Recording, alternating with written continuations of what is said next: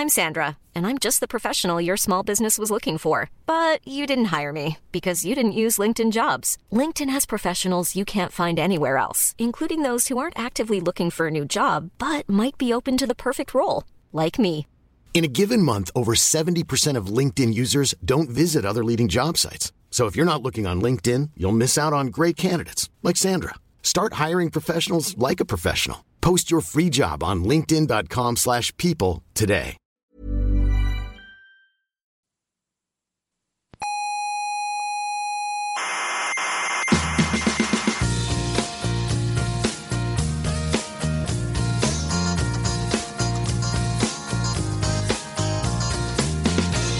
Hola, mi nombre es Marco Antonio Aguirre y estoy aquí porque la voz habitual, la de Juan Carlos, no va a poder estar porque él tiene un mandado. Así que me toca a mí hacer la entradilla del coffee break y lo, lo voy a hacer con tristeza porque yo soy de la opinión de que la ciencia, con su soberbia, está destrozando España. Una gran nación que otrora fue grande y gloriosa y ahora se, se está convirtiendo en un lodazar por culpa de la ciencia y del relativismo moral y la soberbia de los pseudo intelectuales que hablan a través del buenismo radiofónico. Aquí comienza Coffee Break, la tertulia semanal de la actualidad científica.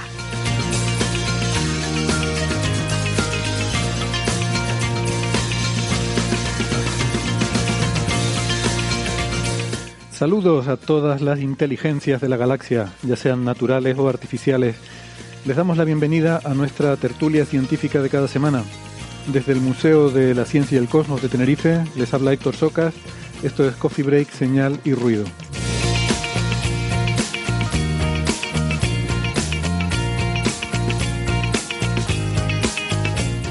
Hoy hablaremos de inteligencia artificial y si esa lambda de Google tiene conciencia o no. Y más cosas. Eh, el problema del modelo solar, esta vez sí, un agujero negro errante, un cuásar superluminoso. Y por supuesto, Gaia ha sacado su tercera publicación de datos y hay de todo. No damos abasto con tanto paper y tan variado.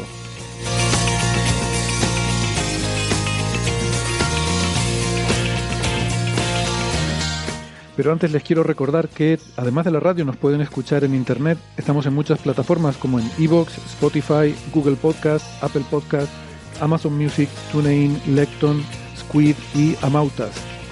Les recomendamos que se suscriban, que no les cuesta nada y así no se pierden ningún episodio. Tenemos una página web que es señalyrruido.com, todo junto, señal y ruido con ñ. En esa web pueden encontrar todos los audios anteriores, los 372 episodios, incluyendo este, y también con cada episodio las referencias, los artículos, eh, toda la documentación de todos los temas que tratamos. Estamos en redes sociales, nos pueden seguir en Facebook, en Twitter y en Instagram. En Facebook está el Club de Fans y saben que nos, nos gusta que nos dejen sus comentarios, sus sugerencias, sus preguntas, sus críticas también si las tienen, eh, sobre todo en redes sociales o si no también nos pueden escribir a la cuenta de correo oyentes arroba señalyrruido.com.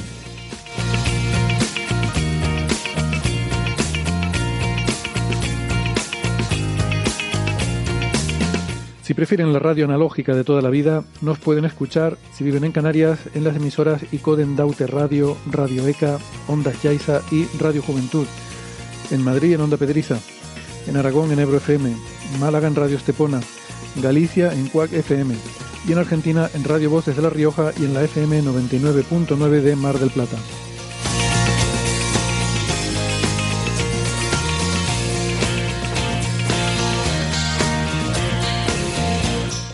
Hoy tengo el gusto de saludar en Buenos Aires, Argentina, a Gastón Giribet, doctor en Ciencias Físicas, profesor en la Universidad de Buenos Aires. Hola Gastón, ¿qué tal? Hola, ¿cómo están? Como verán, no, con mucho calor. Se nos... Dos abrigaditos, sí. Claro, ustedes están ahí entrando el invierno, ¿no? Así que bueno, es lo que tiene. Eh, Gastón es, como decía, doctor en Ciencias Físicas, profesor en la Universidad de Buenos Aires y en Twitter es arroba Gastón Giribet. En Málaga tenemos a Francis Villatoro. ¿Qué tal, Francis? En Málaga más calorcito que en Buenos Aires, claro. Aquí hace calorcito, aquí no, no superamos los 30 grados, pero nos acercamos a los 30 grados y cuando vas por la calle, con poco que corras, andas un poquito rápido, empiezas a sudar y, yo que sigo usando mascarilla, acabo con toda la mascarilla mojada por dentro. Claro, claro. Pues nada, que mm, Francis es físico, informático, doctor en matemáticas, es profesor en la Universidad de Málaga y en Twitter es arroba emulenews. Em, y si tienen críticas, me las hacen llegar a mí, que soy arroba hsocasnavarro. Em, de momento estamos los que estamos, más adelante se nos unirá también Sara Robisco y mm, eh, cuando, en fin, sus compromisos se lo permitan. Bueno, bien, los veo animados, contentos. Yo, en cambio, estoy agotado. Acabamos de terminar un, evento eh, aquí en el museo, eh, organizado fundamentalmente por Daniel Marín, por cierto. Así que aprovecho y le doy las gracias porque Daniel trabaja con la Consejería de Educación aquí del Gobierno de Canarias y mm, tiene un proyecto maravilloso para fomentar vocaciones científicas entre estudiantes de secundaria. Globe se llama incluye diferentes áreas para que los estudiantes hacen diferentes proyectos de investigación relacionados con eh, diferentes temáticas. Y, la verdad es que ha montado un evento muy bonito en dos sedes, en, eh, allí en Las Palmas de Gran Canaria en el Museo Elder y aquí en el Museo de la Ciencia y del Cosmos. Y bueno, acabamos de terminar hace un ratillo. Estaba yo incluso con el estrés de que no sabía si me iba a dar tiempo de prepararlo todo para, para grabar ahora nuestro coffee break, pero ah, al final aquí estamos. Así que todo muy bien, pero nada, muchas gracias a Daniel y a la consejería. Ha sido un placer eh, para Museos de Tenerife colaborar con este proyecto y ver a tanta gente joven tan entusiasta, ¿no? Que al final es lo que nos motiva y, nos da nos da energía, ¿no? Eh, nos, carga las pilas para seguir eh, haciendo, bueno, lo que nos gusta, que es hacer divulgación y en este caso, pues charlar de, de los temas que, que nos apasionan. Tú mismo, Héctor, ¿no? Eh, empezaste tu vocación también con una. Hay unas fotos, ¿no? De que eres muy jovencito, estás por ahí en un grupo. Hay fotos, hay fotos. hay fotos. Ah, no sabía eso. No, sabía eso. Bueno, la cara de Héctor es que quiere, quiere que desaparezcan esas fotos. Quiero que desaparezcan. Por suerte, en los años 80 no había redes sociales y no había tanto móvil, ¿no? Eh, esa es una ventaja que tenemos nosotros sobre las nuevas generaciones, ¿no? Eh, pero bueno, sí, igual, igual voy a colgar esa, esa historia. Hace unos años, em, eh, bueno, eh, da igual, no, me quiero enrollar mucho con eso. Lo, pondré en redes sociales. lo pondré en redes sociales. bueno, cosas que han salido esta semana, yo creo que quizás lo más, em, lo de más enjundia que hemos tenido ha sido la tercera publicación de datos de Gaia, ¿no? esta misión que mm, a, mí es que me encanta, me, me parece muy simpática, eh, porque hemos hablado muchas veces que no es esta misión que va, mm, eh, digamos que, que, tiene un objetivo así muy sexy, muy, mm, muy fácil de vender, en el que tú dices, pues voy a resolver el misterio de, yo qué sé, de la vida en Marte o, o de la energía oscura cosmológica o qué te digo yo, o de la corona solar.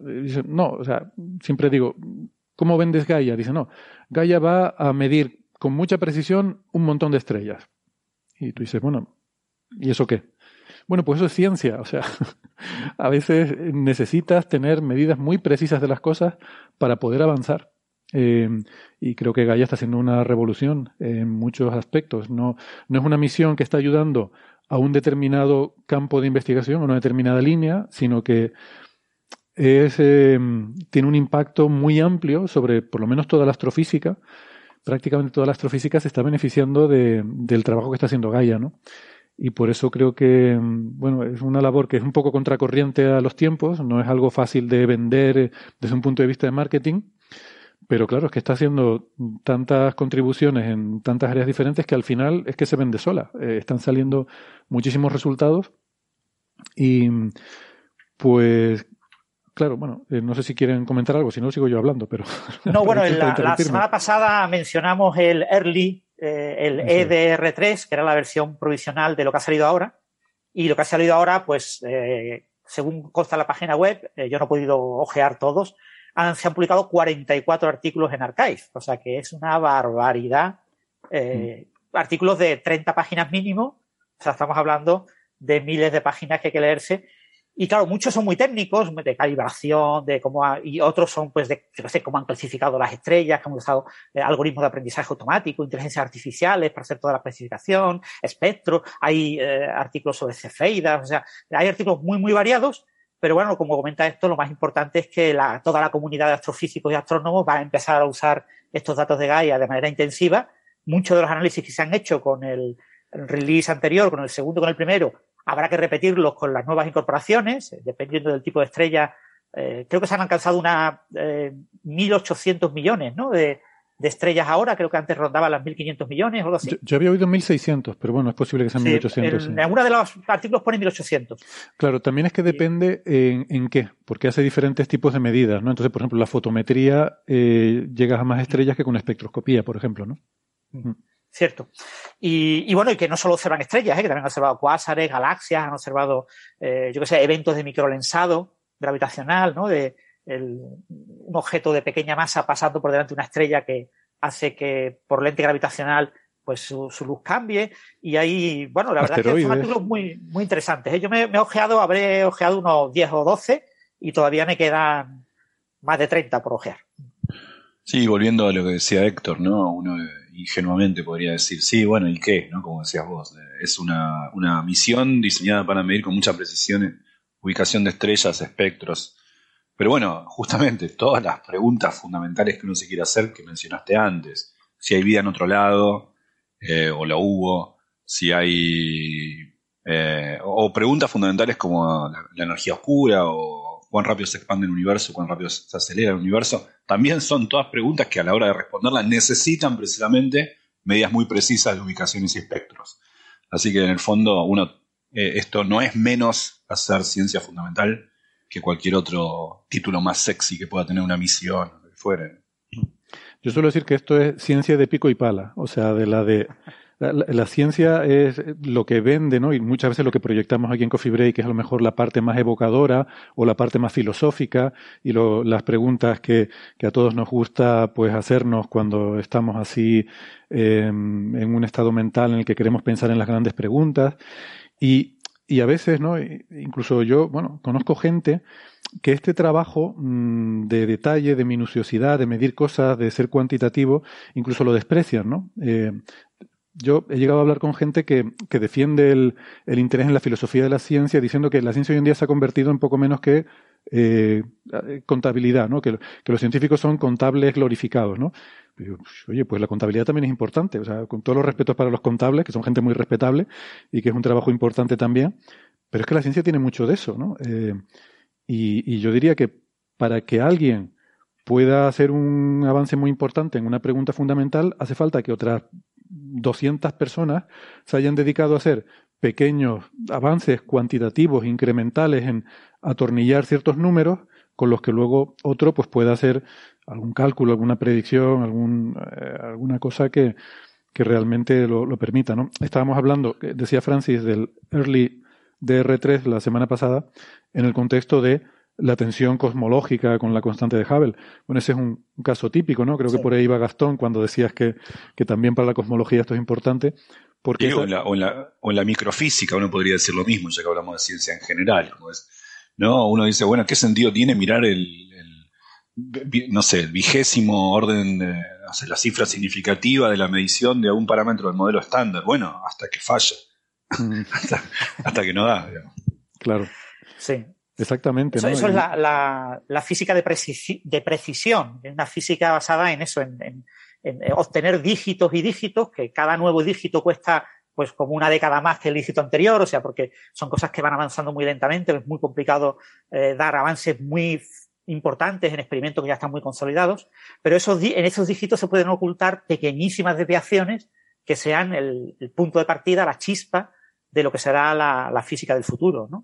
Aparte de esas críticas epistemológicas a, lo que se ha convertido la ciencia hoy, parece un poco casi esquizofrénica, porque si nos hubiésemos preguntado hace 30 años qué crítica se le hacía a la cosmología o la astrofísica, era la contraria. hoy, hoy llamamos cosmología de precisión por una cuestión de reacción a cuál era la crítica hasta la década del 90, que era, que era una ciencia muy especulativa, cualitativa casi, ¿no? La mm. cosmología sobre todo, hasta Cove, hasta, lo, que hoy llamamos. A lo mejor dentro de 50 años habrá cuerdas de precisión y la gente dirá que, bueno, estos cuerdistas aquí apretando numeritos, ¿no? ¿Qué más da? Exacto, otra vez, una brana más, a ver cuál es el ángulo perfecto. Exacto. Sí, algo así. Bueno, pero que... De hecho, se está usando eh, inteligencia artificial y técnicas de, de construcción automática, de optimización automática para obtener, por ejemplo, nuevas compactificaciones y estudiar todas las... Eh, o sea, claro, si tú tienes 10 a la 500 posibles vacíos, no puedes estudiarlos todos, mm. pero sí puedes eh, tratar de, de ser, eh, o sea, de, de, de eh, estudiar los, las cosas realmente representativas, ¿no? Tratar de buscar cosas realmente diferentes, ¿no? Si tú estudias de manera sistemática diferentes parámetros, diferentes módulos, módulos, ¿no? Diferentes parámetros de, de las variedades, del, eh, eh, eh, los usas de manera ciega y, los muestreas de manera más o menos uniforme, acabas teniendo que la enorme cantidad de, de, posibilidades que te surgen son todas muy parecidas.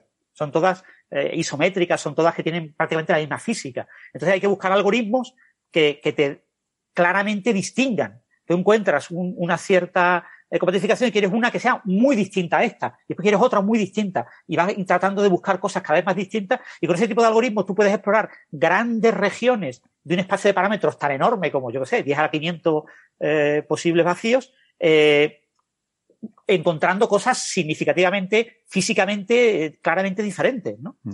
Y eso es física de precisión en cuerda y se está haciendo ya, ¿eh? Ya hay varios proyectos europeos y supongo que también internacionales más allá de Europa, trabajando en esa línea de, de explorar de forma sistemática la fenomenología de la teoría de cuerdas, utilizando eh, todas las herramientas de aprendizaje automático para tratar de, de, obtener la máxima capacidad explicativa de, de, esos datos, que mm. básicamente son datos aleatorios, explorar aleatoriamente un espacio de parámetros muy grande.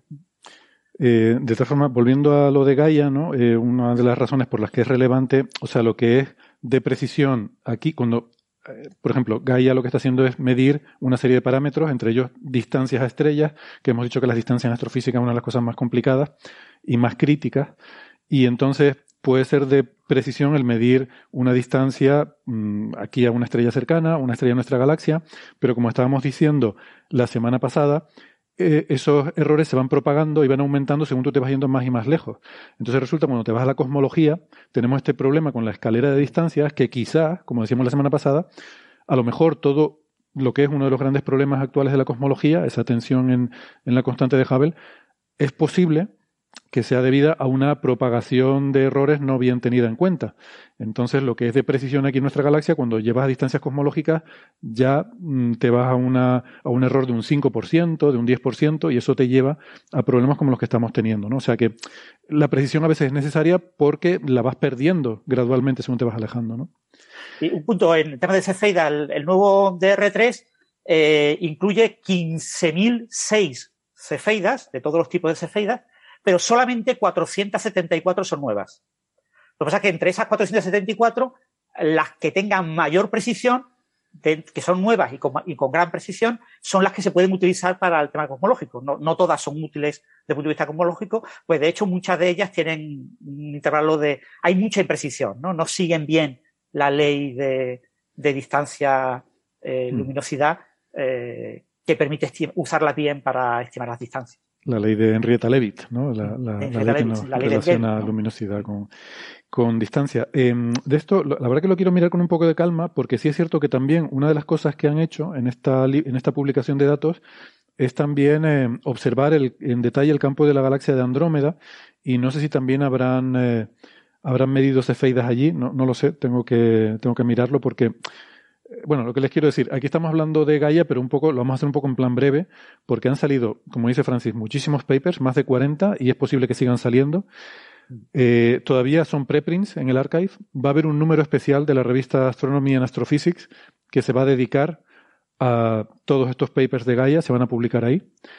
Y, y habrá que verlos, ¿eh? O sea, van a ser muchísimos. Yo no sé si vamos a tener que hacer un programa especial o, o un mes especial sobre Gaia, porque es increíble, te pones a mirar la variedad, porque en la página web sí que listan los temas de los que se hablan los papers, y es que es de todo. Mm. Ah, de hecho, hay uno sobre SETI, también de James Davenport y colaboradores, que también tengo curiosidad por leerlo.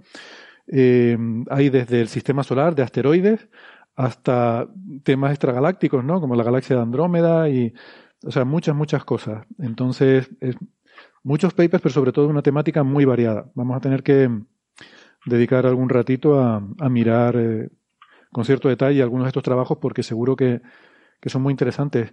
Quizás me gustaría aclarar, a lo mejor la gente se puede estar preguntando, vamos a ver, esto es una misión que se lanzó en 2013 y estamos nueve años después y estamos aquí eh, poco menos que mm, saltando de alegría porque ha publicado datos nuevos.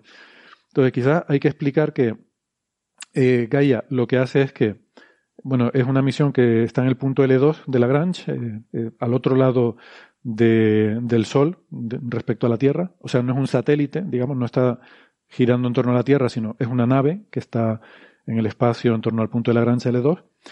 Y eh, lo que hace es que gira sobre sí misma, mm, rota sobre sí misma y además también su eje de rotación también va girando, con lo cual al hacer todo este giro va barriendo todo el cielo, ¿no? Eh, creo que el giro sobre sí misma son algo así como dos meses. Eh, no, la rotación, sino el giro del eje de rotación, ¿no? Y, eso es un poco el, tiempo que hace en, dar todo el barrido. Y mm, una de las cosas que hace es medir, como digo, distancias a, pues eso, la idea es que sean más de mil millones de estrellas, ¿no? Se, decía que era la misión que iba a medir mil millones de estrellas.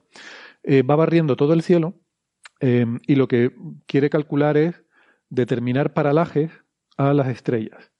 Paralaje ya saben que es eso que cuando tú observas algo desde dos puntos de vista diferentes, ¿no? El típico juego de que si pongo el pulgar delante cierro un ojo y luego cierro otro ojo, parece que el pulgar se desplaza respecto al fondo, ¿no?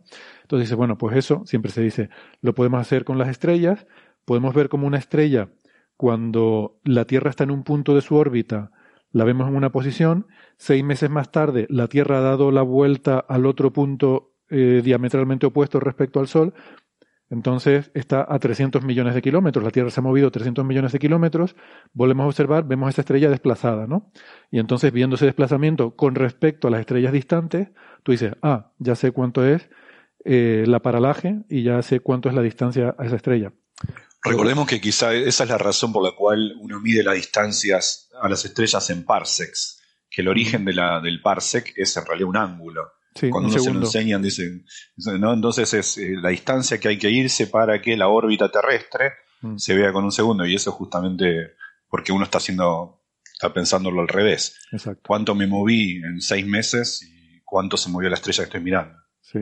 O lo puedes ver al revés, puedes ver cuál es eh, digamos, una estrella que esté a un parsec, su paralaje lo verías como un segundo de arco, que es una, cantidad así representativa. Pero digo que en esta explicación tan simple de paralaje, lo que nunca te cuentan es que todas las estrellas se van a mover también, no solo la que tú estás mirando, porque todas están a cierta distancia, todas tienen su cierto paralaje. Entonces lo que tú vas a ver es que entre un punto y otro se han movido todas entonces lo que tienes que hacer es ajustarlo a un modelo, que es lo que se hace en estas cosas, a un modelo global donde tienes en cuenta las posiciones de todas las estrellas y tienes que ajustar las posiciones de todas ellas para que sea consistente con lo que tú estás determinando. Y entonces eso lo vas haciendo una vez y otra vez y otra vez, vas mejorando la precisión en esos datos. Recordemos que aquí la palabra clave es precisión. Entonces no se trata de saber, bueno, esa estrella tiene un paralaje de algo así como 20 eh, milisegundos de arco. Estamos hablando en milisegundos de arco. ¿eh?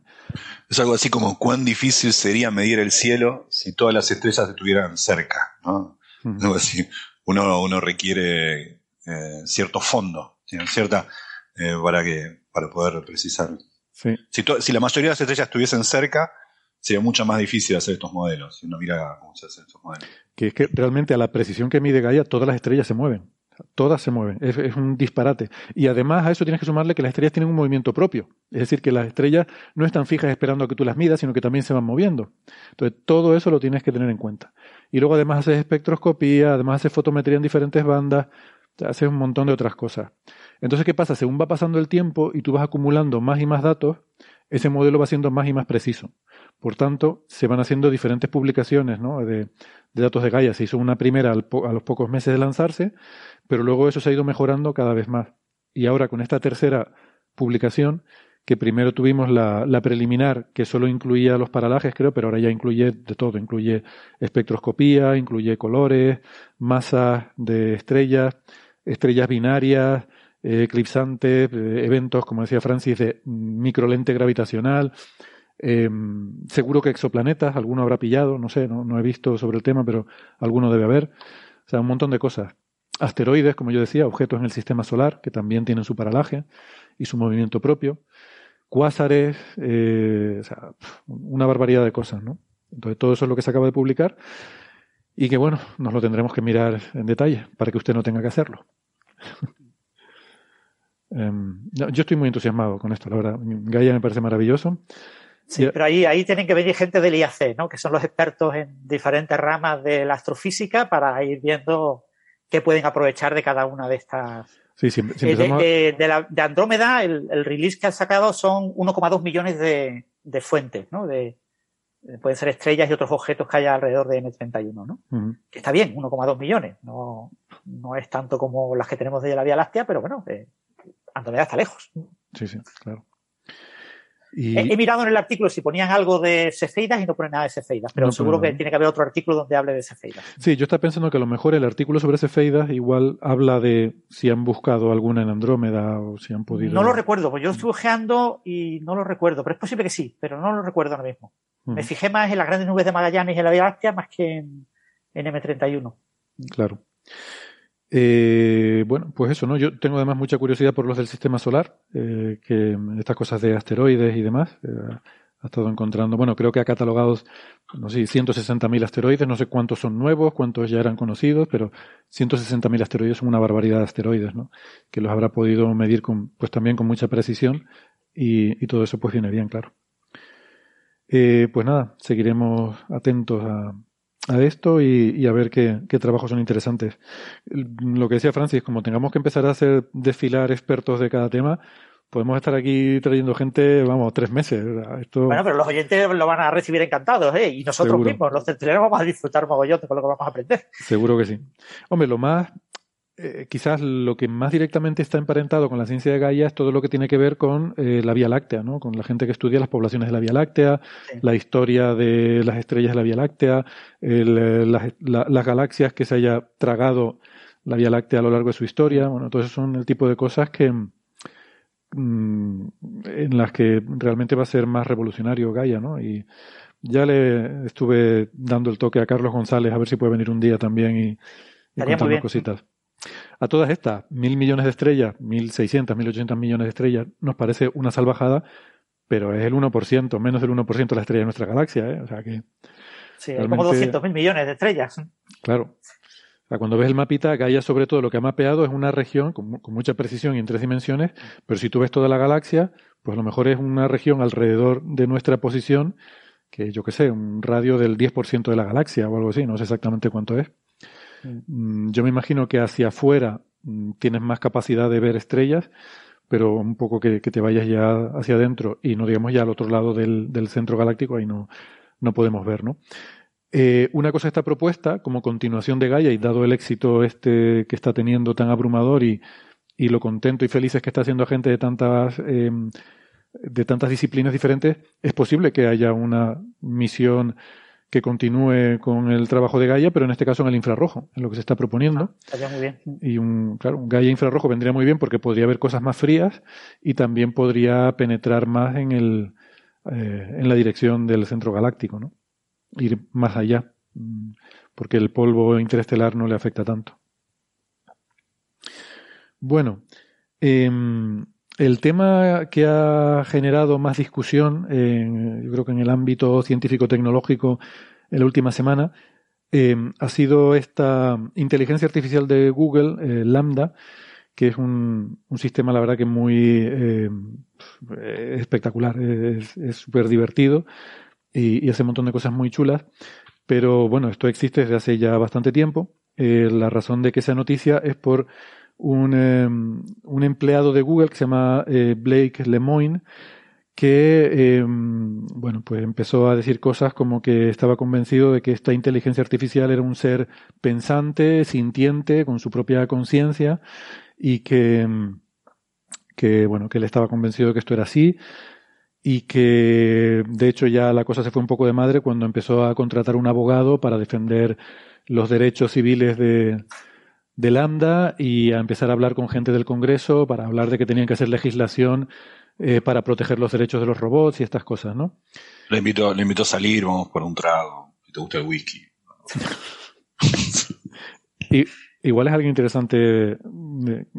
Quiero decir que, eh, por lo que he investigado un poco sobre este personaje, eh, tiene un perfil bastante curioso porque por una parte es ingeniero de software Em, por otra parte, está muy metido en todas estas cosas de meditación zen y además practica, de hecho es un sacerdote del misticismo cristiano. Em, entonces, em, yo no sé muy bien lo que es misticismo cristiano, pero lo que he buscado un poco, pues es gente que practica un poco el ocultismo y, trata de, buscar algo, que el cristianismo oficial niega, que es que haya eh, mensajes ocultos ni en la Biblia ni en, ni en las escrituras, ¿no? Pero este, esta rama pues sí que lo considera que hay, eh, en fin, que hay, bueno, pues todo un, un, tema, una línea espiritista, ocultista en el cristianismo también que, que intentan explorar, ¿no? Esto, es para que sepamos cuánto sirven los, esos análisis preocupacionales cuando van a contratar a alguien, ¿no? Dibuje usted un árbol y a su familia en este dibujo, ¿no? Para ver que no estás totalmente loco, pero contratan gente así.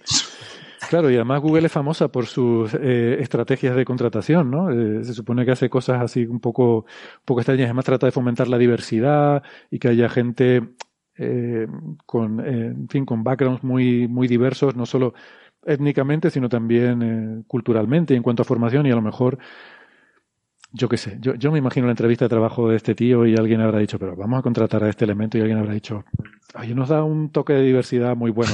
No, tenemos ningún, no, tenemos misticismo cristiano en el equipo, vamos, a incorporar algo, ¿no? Sí. Aparte que hay que explorar todo. ¿Quién no se ha enamorado de una replicante alguna vez? ¿No? Me, hace acordar a, Blade Runner. Y... Blade Runner, ¿no? Sí, o la película esta, ¿no? De, a mí, esto me recuerda a la película aquella de... Mm, ¿Her? exactamente. Sí, sí, algo así. Es buena esa película. La banda de sonido me gustó mucho esa película. sí, la, la voz de, de, la actriz protagonista, que solo se la ve en voz, está bastante bien. Bueno, pues la cuestión es que eh, la, la, polémica ha sido sobre todo porque, eh, en fin, Google le ha dicho a, a, este ingeniero, a Blake Lemoine, que bueno, que se vaya a casa eh, hasta que se le pase.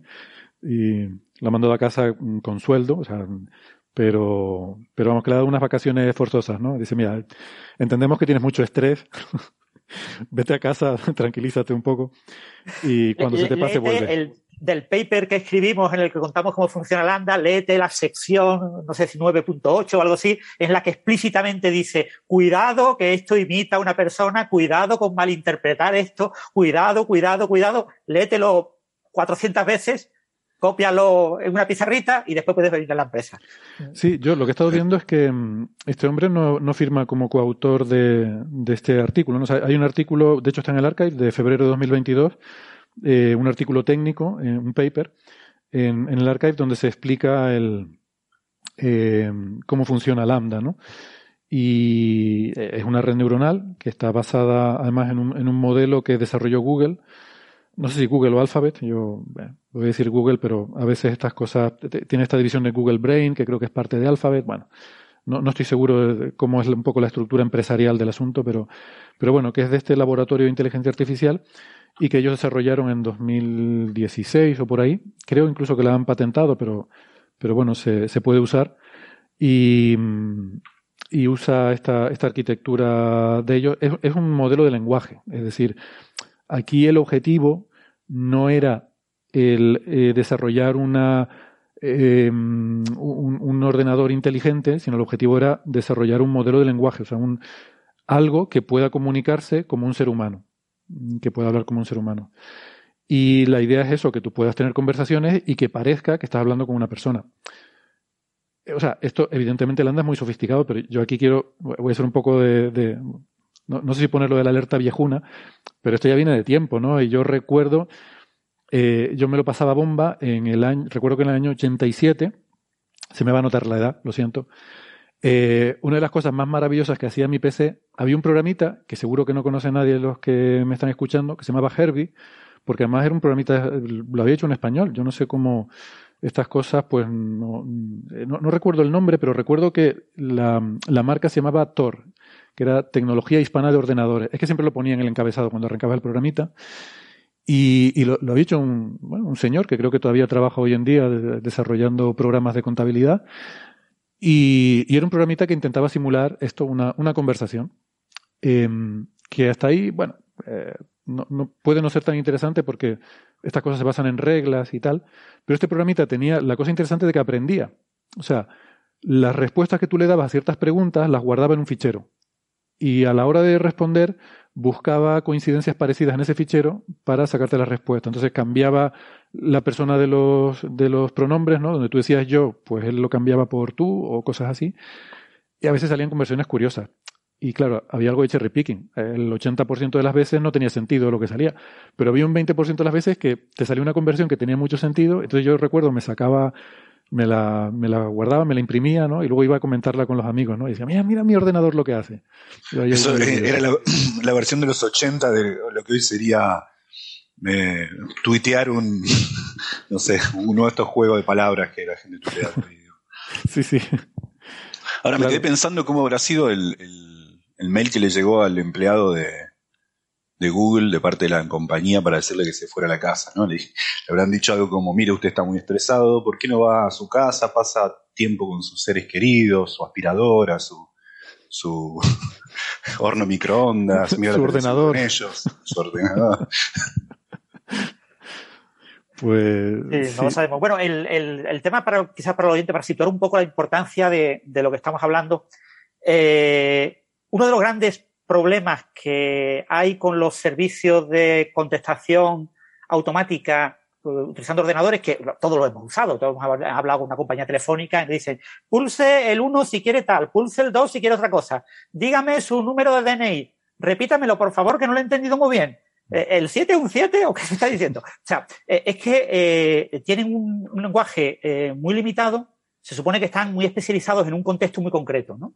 Entonces, el problema que, tenemos los humanos es que nos encanta interaccionar dentro de un contexto, pero de vez en cuando salirnos del contexto. Eso nos pasa en este programa constantemente. Es decir, eh, se supone que la, conversación que tienen unos científicos hablando en una tertulia eh, en el programa Coffee Break tiene que ser muy diferente a la conversación que tienen pues unos cuantos amiguetes tomando unas cervezas en un chiriquito de la playa. Eh, pero sin embargo, de vez en cuando, de vez en cuando nos salimos del contexto. ¿Vale? Tenemos en contexto, de vez en cuando nos salimos del contexto. Entonces, el, gran problema que tienen los, los chatbots, eh, los sistemas de diálogo automático, es que eh, hasta ahora han sido siempre muy dependientes del contexto. Entonces, el, el, chatbot sabe muchísimo de un contexto concreto, de lo que, para lo que está preparado, y entonces, en el momento en el que un humano se sale de ese contexto, el chatbot empieza a, a, hacerlo mal. No, no, te digo que a cometer errores, pero mm, lo notas. Uy, esto es una máquina, esto no es una persona. Está, mm. uh, lo acabo de pillar. Y entonces el humano le encanta forzarlo, y tú ya lo fuerzas y, estiras la salida de mm. Y te alejas bastante del contexto y claramente el sistema falla radicalmente y se hunde. Entonces, ese es el gran problema que me pasa continuamente cuando me viene, dice, me llamo Katrina y, estoy buscando a alguien que, quiera mm, eh, pagarme un billete y estar conmigo y no sé qué, y, para eh, casarse conmigo tiene la nacionalidad y, claro, cuando empiezas a, preguntar un poco por cosas de ¿qué tal el tiempo en Moscú? esas son cosas, eso de pedirte nacionalidad son cosas que acá no te pasa. A, mí a, mí no me escribe ninguna. Qué suerte tienes. Pero le, paso, le paso tu dirección a Caterina. entonces Google lo que quiere vender no es un chatbot. Es decir, eh, Google no quiere venderle un chatbot a una compañía telefónica o otro chatbot eh, a una compañía, pues yo qué sé, de, venta online de frigoríficos o a una compañía de, de venta online de ropa usada. Porque, mm, claro, tú tienes que desarrollar un chatbot específico para cada, para cada una. Lo que tú quieres es tener un chatbot generador de chatbots. O sea, una, una máquina capaz de generar un chatbot para un dominio específico que tenga un dominio genérico, un contexto muy amplio. Entonces tienes un contexto muy, muy amplio eh, y entonces tú le vendes a una empresa, yo te adapto eh, mi chatbot, que es muy costoso computacionalmente porque su contexto es muy grande, te lo adapto a tu problema. Esto solo sirve para vender ropa usada. Mm. Pero recuerda, soy Google.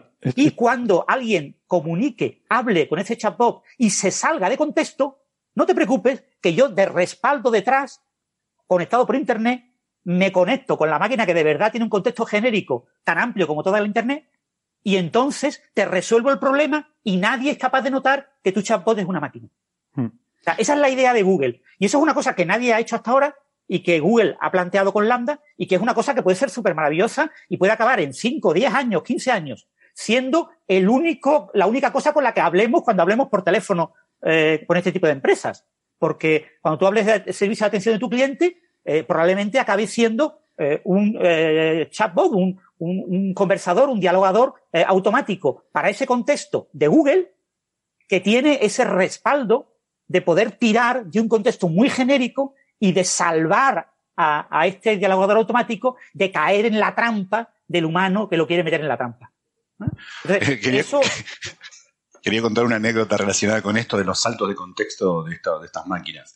Hace poco iba, iba para un lugar, me metí en el lugar equivocado, que no era, bueno, no sé, hay, gente que conoce el conurbano, no voy a decir nombres de, sitios en este momento, y dije, uy, me quiero matar. Y mi teléfono me contesta, lamento oír eso. ¿Querés que te cuente un chiste? o sea, eso me, mostró cuán lejos estamos de, que estas máquinas sirvan para lo que... Bueno. Pero, pero hay, una cosa en esto que, creo que es importante resaltar, ¿no? Y es que efectivamente cuando estamos hablando de Lambda no estamos hablando de una Mm, inteligencia artificial, sino es como eso, como un generador de, o sea, cuando hablamos de, de este ingeniero, eh, estuve leyendo una entrevista suya en la que ponía un periodista a interactuar con, eh, con este este modelo de lenguaje natural y había como diferentes perfiles, ¿no? Cada uno como si fueran diferentes personalidades que había generado utilizando este sistema. Entonces tú le dabas pues uno que simulaba, yo que sé, ser un niño, otro que simulaba ser un vendedor de no sé qué, y entonces cada uno de ellos tenía una forma diferente de interactuar, ¿no? Como si fuera una personalidad diferente, porque efectivamente lo que hace es generar eh, diferentes, sí, chatbots quizás sea la palabra para, para describirlo, sí. Sí, y, un punto clave también que hay que recordar es que los chatbots, por definición, tienen que creerse que son personas, es decir, pues se supone que son imitadores de personas. Si tú a un chatbot le dices, tú eres un chatbot, y cuando alguien te pregunte, ¿tú qué eres? ¿Persona o máquina? Uy, yo soy máquina. Pues ya está, adiós buena, no te quiero, yo quiero una persona. Por favor, máquina, conéctame con una persona. Es que yo te puedo hablar como si fuera una persona. No, no, tú eres una máquina, acabas de confesar que eres una máquina. Entonces, el chatbot obligatoriamente, necesariamente, por definición de chatbot, tiene que decir, afirmar y recalcar y repetir miles de millones de veces que tiene todo lo que tiene una persona. Tiene que decir que tiene sentimientos, que tiene inteligencia, que tiene eh, todo lo que eh, pida la persona con la que está conversando que tiene que tener. Si tú le preguntas, chatbot, ¿tienes alma? ¿Las personas tienen alma? Sí, claro que tienen las personas alma. Por supuesto, yo también tengo alma, soy una persona. Sabemos, sabemos ciertamente que se ofenden, porque ¿quién no ha mandado a, a mierda un chatbot alguna vez? Y te dicen, ¿por qué me hablas de esa manera? Decís, sos, no te ofendas, es una máquina. Pero esto, fíjate, yo creo que eso, Francis, no es algo que esté incorporado por sí mismo, sino que viene, en este caso por lo menos, ¿no? Eh, con el entrenamiento que, o sea, son sistemas que básicamente aprenden de la Internet con sus matices. O sea, esto es muy matizable. Pero lo que tenemos hoy en día es una capacidad enorme para entrenar sistemas de, por ejemplo, de redes neuronales, porque tenemos una enorme, eh, un enorme conjunto de datos que básicamente toda la Internet. O sea, tenemos todo el conocimiento de la humanidad disponible para que estas máquinas aprendan, ¿no? Em, entonces, de lo que encuentren es de lo que van a... Em, y el, el, contexto, o sea, yo creo que esto tenemos que imaginarlo em, cuando pensamos en este modelo. Y fíjate que yo soy un defensor de lo, la relevancia, casi diría que hasta filosófica, que tienen estos desarrollos de inteligencia artificial, que, creo que la tienen. Y, y, luego me gustaría a lo mejor decir un par de cosas sobre eso. Eh, creo que son importantes conceptualmente desde muchos puntos de vista para entender cómo funciona nuestra inteligencia y nuestra conciencia. Pero, por lo menos para entender que no es algo místico, o sea, que no, que no va la cosa por ahí. Pero, eh, en este caso, o sea, pero tenemos que separar muy bien lo que, lo que es una cosa y, lo que es otra. En este caso, con lo que estamos haciendo son básicamente sistemas que están em, entrenados utilizando conjuntos de datos enormes, tan grandes como toda la Internet. Entonces podemos visualizarlo o imaginarlo para entender cómo funcionan estos sistemas como si tú estuvieras diciendo, imagínate que tú mm, dices algo y este sistema tiene la capacidad de buscar en todos los libros del mundo algo parecido que alguien haya dicho y cómo se le respondió. Y entonces dice, te da una respuesta parecida a lo que encuentra en la información que hay en Internet. Con lo cual, si tú planteas una pregunta de carácter filosófico, lo más probable es que te vaya a dar una respuesta de carácter filosófico como la que puede encontrar en sus bases de datos de Internet. Por eso decían en algunas entrevistas que algunas de las respuestas en la conversación que publicó este ingeniero Lemoyne con, eh, con Lambda, que algunas parecía que eran que era un, filósofo zen, el, la inteligencia artificial, pero es precisamente porque la forma en la que tú estás interactuando, el, tipo de preguntas que le estás haciendo, te lleva, o sea, si tú pones esa pregunta en Google, seguramente muchas de las entradas que te, que te van a salir son entradas que vienen de, eh, de algún tipo de discusión filosófica en la que se habla de estos temas. Entonces, por, por lo tanto, es normal que la respuesta se parezca a eso. Ese, es, un punto importante porque a veces nos pone, nos pone un poco en perspectiva de que quizá, a diferencia de que uno cree, el acto de, de, creatividad, el, el, dar una nueva respuesta, el haber pensado una respuesta que nadie dio, ¿no? en lugar de buscar en una, en una suerte de, gran acervo cultural que sería toda la Internet, en realidad viene de nuestra limitación, de no conocer justamente todo ese acervo cultural, digamos. Lo creativo nace de la adversidad muchas veces, ¿no? Entonces, Así como uno inventa el fuego cuando tiene, eh, cuando tiene la posibilidad, pero también la necesidad de hacerlo, eh, lo mismo pasa con las respuestas. Uno genera una nueva respuesta, quizá en parte, por supuesto, no quiero hacer una apología a la falta de educación, estoy diciendo eso, pero quizá en parte se la debe no solamente a la educación, a las herramientas con las que puede hacer una nueva respuesta, sino también a la, ignorancia de, de, al menos no todas las respuestas dadas a esa pregunta, ¿no? Eh, porque si, si uno pudiese directamente buscar, tener en la cabeza y buscar en toda Internet la respuesta a por qué existe el mal en el universo, eh, podría rápidamente dar la respuesta. Yo daría la respuesta que dio Leibniz, no daría la mía porque seguro es más interesante. Yo, yo creo que el hecho de generar una nueva es ignorar la de Leibniz, en parte, no sé. Me parece que nuestra limitación es también quizá algo bueno, es quizá también generación en parte, no la única, porque también necesitamos un poco de información, pero en parte eh, la materia prima de, de, la creatividad también es un poco la ignorancia que tenemos. Sí, en, la, en, la, en, el artículo este que comentamos de Landa pone que se ha preentrenado, porque el entrenamiento es continuo de la máquina, conforme va dialogando, con 1,56 billones con B de palabras de diálogos públicos que se encuentran en textos en la web y que eh, tiene internamente 137 mil millones de parámetros. ¿vale? O sea, estamos hablando de un modelo como lo que hace Google, a lo grande.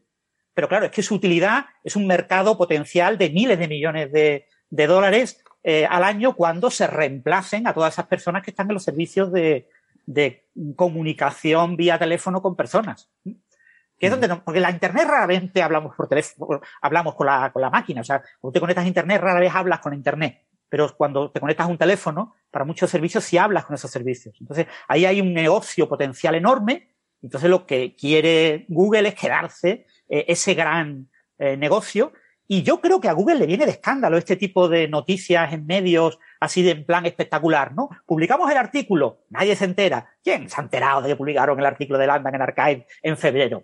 Eso es ridículo, eso son para cuatro especialistas en inteligencia artificial, cuatro tontos que se dedican a esos detalles, ¿no? Eh, la gente de la calle le importa un comino. ¡Oh, y un ingeniero dice que esta máquina es consciente! ¡Qué mar ¡Lo han despedido! ¡Qué barbaridad, Google! ¡Qué malvados son! Han despedido. Eso es que una conspiración de Google contra todos los que sabemos que realmente Google está trabajando en máquinas conscientes pues eso genera un tremendo eco mediático. O sea que es muy posible que, aunque esto lo haya salido, no, no haya sido forzado por la propia empresa, la empresa lo ha aprovechado para generar un eco mediático enorme eh, respecto a su aplicación, que tendrá un, un, importante negocio en los próximos años. Eso es cierto. Quizás se acuerdan que hace poco hubo una noticia, creo que era es distinta, pero del, de la misma clase de equivalencia, que es que dos computadoras habían puesto a, comunicarse entre ellas. ¿Se acuerdan de esa noticia? Dos de Facebook, dos sí, pero eso fue una chorrada en casa. Porque... Exacto, exacto, pero, lo, pero funcionó de la misma manera. Todo el mundo sí. empezó a hablar de eso. Eh, y, y, fue hace poco, ¿no? Es, sí, fue hace relativamente poco. Bueno, el, el, la, la, era un, una, un chatbot que aprendía de con quién conversaba para adaptarse al lenguaje de con quién conversa. Entonces tú dices, bueno, pues pongo ese chatbot a conversar consigo mismo. O sea, con una copia diferente, entrenada quizás en el estadio de hace un día de esta máquina. Entonces, ¿qué hicieron estos dos? Pues aprendieron a, entre ellos a comunicarse, pues utilizando términos desarrollaron, desarrollaron un lenguaje nuevo, era el lenguaje, titular, ¿no? Cu, cu, cu, cu, ca, cu, cu, cu, cu, ca, ca, cu, cu, cu, ca, ca. Entonces, claro, lo tuvieron que desconectar suena, porque eso no lo suena al nadie. códice Voynich. Es decir, eso sí. estaba ah, sí, porque el titular, el no titular... absolutamente para nada. No lo desconectaron porque estuviera desarrollando un lenguaje nuevo sí. o tuviera miedo de lo que pudieran estar hablando, sino fundamentalmente porque estaba gastando electricidad para una chorrada como una casa, que es generar un lenguaje absolutamente tonto y ridículo que ni entienden, las máquinas obviamente no lo entienden y las máquinas lo que hacen es aplicar un algoritmo para generar basura. Pero, o sea, pero, como, bien, pero como bien decía Francis, eso sirvió para que todo el mundo en la calle estuviese mm. hablando de mm. ese tipo de, de Facebook. Sí. Bueno, si me permite un momento, me gustaría presentar a Sara, que se nos acaba de unir. Sara Robisco. Hola, Sara. ¿Qué tal? ¿Cómo estás? Bien, no se puede hablar de estos bichos sin mí.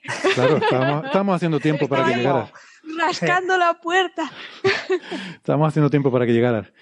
la verdad es que, a ver, estos bichos son muy interesantes porque el tremendo ahorro de costes en mano de obra que es implantar un chatbot es mm. brutal. O sea, simplemente la gente, los call centers de los ahorras.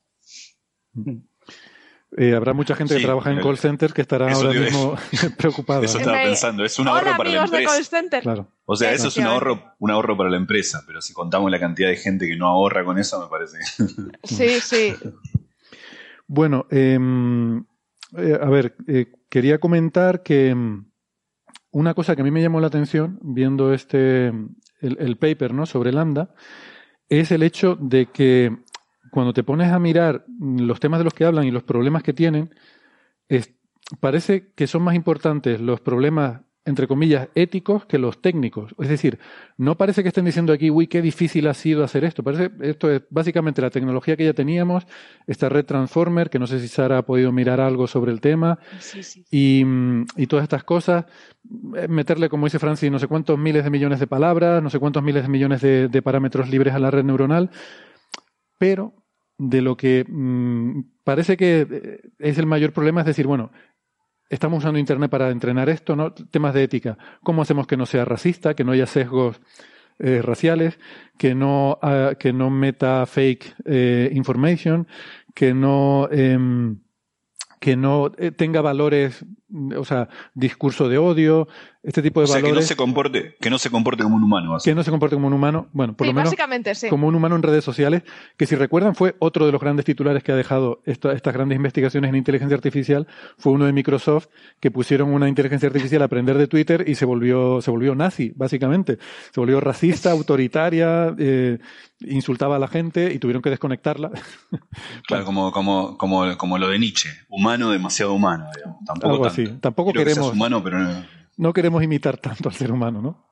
No, pero que claro, que tienes todos estos sesgos en redes sociales, los problemas que ha habido con el reconocimiento facial, eh, todas estas cosas, claro, tenemos conjuntos de entrenamiento que no son representativos de forma estadísticamente equilibrada de toda la población. Los blancos caucásicos estamos muy sobre representados y los hombres más representados que las mujeres en Internet y quizás de, formas diferentes a lo mejor. Eh, y, y eso cuando tú usas toda la Internet para entrenar un sistema de inteligencia artificial, hereda esos sesgos, ¿no?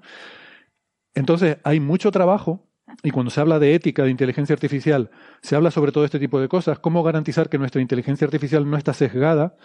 Eh, porque a lo mejor a la hora de un call center, pues te interesa que pueda hablar bien tanto con alguien que hable con un acento normal, como si llama en Estados Unidos un ciudadano afroamericano con esa forma particular de hablar que tienen ellos, pues que le entienda también el chatbot, ¿no? yo qué sé. Es complicado. Eh, ese es un tema interesante. Y de hecho, eh, estuve, tuiteé antes una, antes ayer, eh, un tuit que me llamó la atención porque he oído, o bueno, he leído por ahí en alguna, en algún artículo sobre estos temas, que los, los expertos en, en ética, o sea, hay toda una línea de investigación que es ética de inteligencia artificial, están un poco enfadados porque cuando a la gente le hablas de ética e inteligencia artificial están pensando en que venga Skynet y someta a la humanidad o en todo ese tipo de cosas y dicen, pero, es que olvídate de eso. O sea, eh, eso, eso es irrelevante eh, ahora mismo. Los problemas relevantes son estos, son problemas del mundo real, problemas de racismo, problemas de una representación adecuada de, de la población humana, eh, de discurso de odio, de, de fake information, o sea, bulos, eh, por, hablar bien en, español, problemas de bulos, ¿cómo hacemos nuestra inteligencia artificial para que no propague todo eso, sino que más bien sea un que, pueda contenerlo, ¿no? En eso es lo que trabaja la gente que trabaja en ética de inteligencia artificial. Y... Sobre todo lo que, lo que ayuda mucho es con el tema de los sesgos, porque tú a lo mejor estás eh, entrenando tu sistema de inteligencia artificial pero tú no lo sabes y estás en el conjunto de entrenamiento metiendo unas imágenes o unos datos que tienen sesgos. Entonces, este comité de expertos te, te viene bien porque te dice, espera, no, tienes que coger este mejor conjunto porque tiene una mayor representatividad de la humanidad, porque tiene esto. es que sin darnos cuenta, cualquiera de nosotros, eh, estamos sesgados de una forma u otra. Y los problemas eh, de sesgo que puede tener una inteligencia artificial no es, que los meta ella, ya no tiene ni idea. Se los metemos nosotros a entrenar.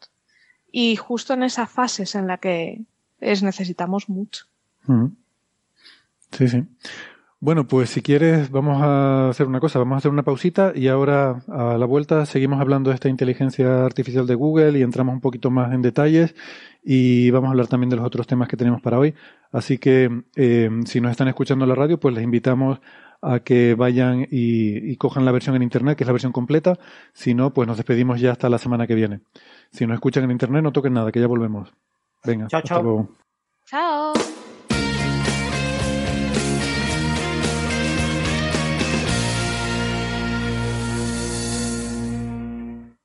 Bien, gracias por seguirnos acompañando. Vamos a seguir hablando de la lambada de Google. La, lambda de Google. Hoy estoy ochentero, ¿qué le vamos a hacer? Es que no sé si estaba Sara, pero hablando de estos programas conversacionales me acordé del Herbie que, usaba yo. Ay, ay, ay, ¿Lo conociste a Herbie? sí, porque mi vecina, yo tenía nada, cuatro o cinco años. Y mi vecina le regalaron un ordenador, un, ah. el primero que vi. Un, no sé si era un Amstrad o una amiga, algo de No, este era para PC, el que yo digo. El Herbie este era para PC. Sí, sí, era un, ordenador, pero ordena, PC, PC. Mm. Pero de, de aquella época, de esos bichos. Y el bicho, en una conversación de estas, le dijo que se, que se llamaba, ¿cómo se llamaba el tío? Llegó la chaval, eh, la niña toda emocionada, mi ordenador se llama pues, Pepe o como fuera, ¿no?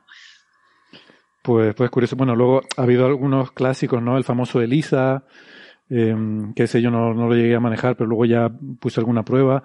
O Emacs tenía, Emacs era un editor, de, bueno, es un editor de texto que, tenía. integrados millones de cosas. Eh, era, Emacs es un sistema operativo prácticamente. Hubo una época que parecía que se iba a convertir en el sistema operativo. Podías leer el mail, podías abrir shells de, de, de no sé, diferentes lenguajes de programación. Y una cosa que tenía era el doctor Sebaitso, puede ser. Era como un, un psiquiatra básicamente, que era un programa conversacional de estos que básicamente tú le decías cualquier cosa y te decía, ah, cuéntame más, ¿y, ¿y por qué te preocupa eso? Y qué, o sea, haciéndote así preguntas muy genéricas, bueno, como cuando llamas a un adivino de estos de, del horóscopo de los que se anuncian en la tele, ¿no? Pues hacerte preguntas genéricas y... Nos dio horas de diversión en la carrera con el Linux. Cuando lo descubrimos en clase. Pues, o sea, este tipo de cosas, lo pasa claro, el nivel de sofisticación que tiene esto, pues es mucho, mucho más grande, ¿no? Era muy burdo, Jolín. Que, mm, Estaba graciosillo.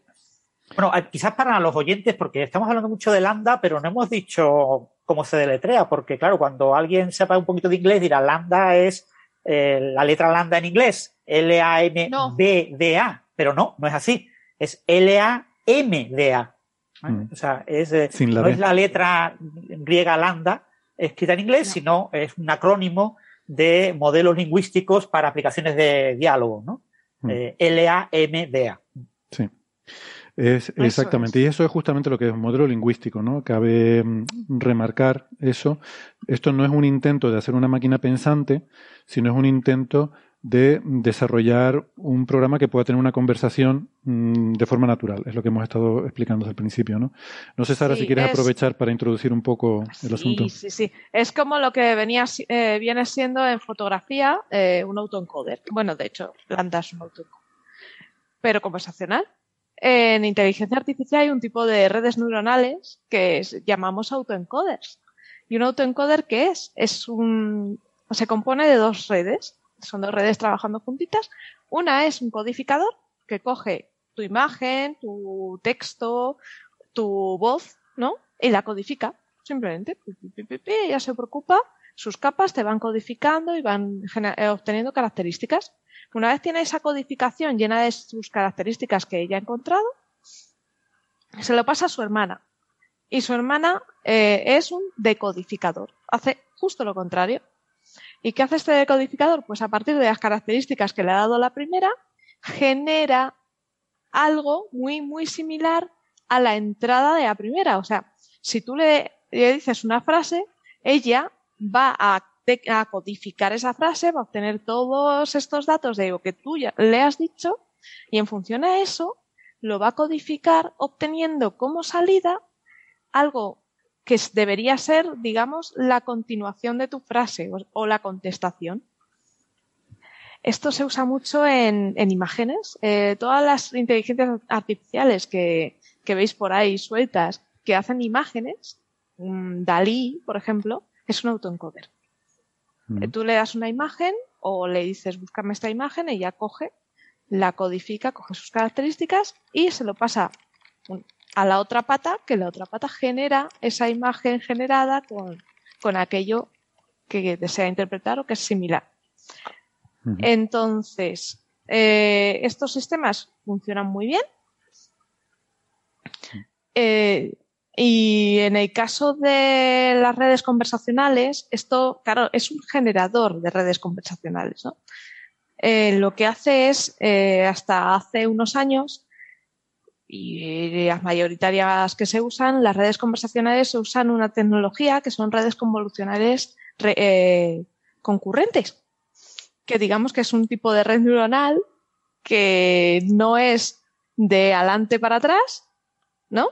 bueno, de atrás para adelante, perdón, que va todo, todo en una misma dirección, de entrada hacia la salida, sino que en estas va haciendo bucles. Entonces, ¿qué pasa? Que cuando tú llegas a una neurona, esa neurona le entra la salida de la neurona anterior, del estado de la neurona anterior más la entrada. Entonces va.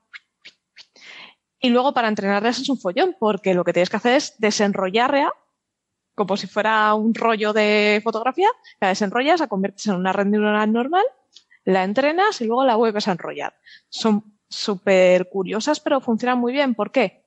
Porque estos bucles te permiten eh, dar contexto a las palabras. Entonces, ella va recibiendo palabra a palabra, pero entonces metes la primera palabra, metes la segunda, ella reacciona la primera con la segunda, busca reacciones, metes la tercera, vuelve a generar, vete a esa cuarta, así hasta que tú llegas a un tamaño de palabra fijo que ella ya dice ya paro, procesa y te da la salida. Y estos son lo que son las tradicionales de toda la vida. Pero en 2017 llegaron estos, estos amigos de Google y dijeron, vale, este tipo de redes conversacionales son un poco lentas de entrenar tardan mucho, son muy lineales, hay que estar entrenando, vamos, metiendo palabra por palabra, va. entrenar esto es un suplicio. ¿No hay otra forma de mejorar esto? Y sí que ya se venía experimentando desde hace unos años con una cosa que son mecanismos de atención que se unían a este tipo de redes eh, recurrentes y les daban un puntito de mejora, pero un puntito bastante alto. Mejoraban el rendimiento mucho. Estos mecanismos de atención, eh, digamos que es, eh, ven eh, la frase que tú le dices o tu discurso, tú le sueltas una frase, la ven completa y empieza a extraer características, posiciones de palabras, relaciones entre palabras, matrices de relaciones, todo, y ya te devuelven el codificado de ya la salida y todo, todo hecho. Entonces, fijaos la velocidad ¿no? que ganas. Vale, pues se veía que con esto mejoraban mucho las redes eh, recurrentes. ¿Qué pasó? Que estos amigos de Google en 2017, pues antes de, como querían hacer una mejora, tú cuando quieres hacer una mejora de una tecnología, la estudias bien y te empapas.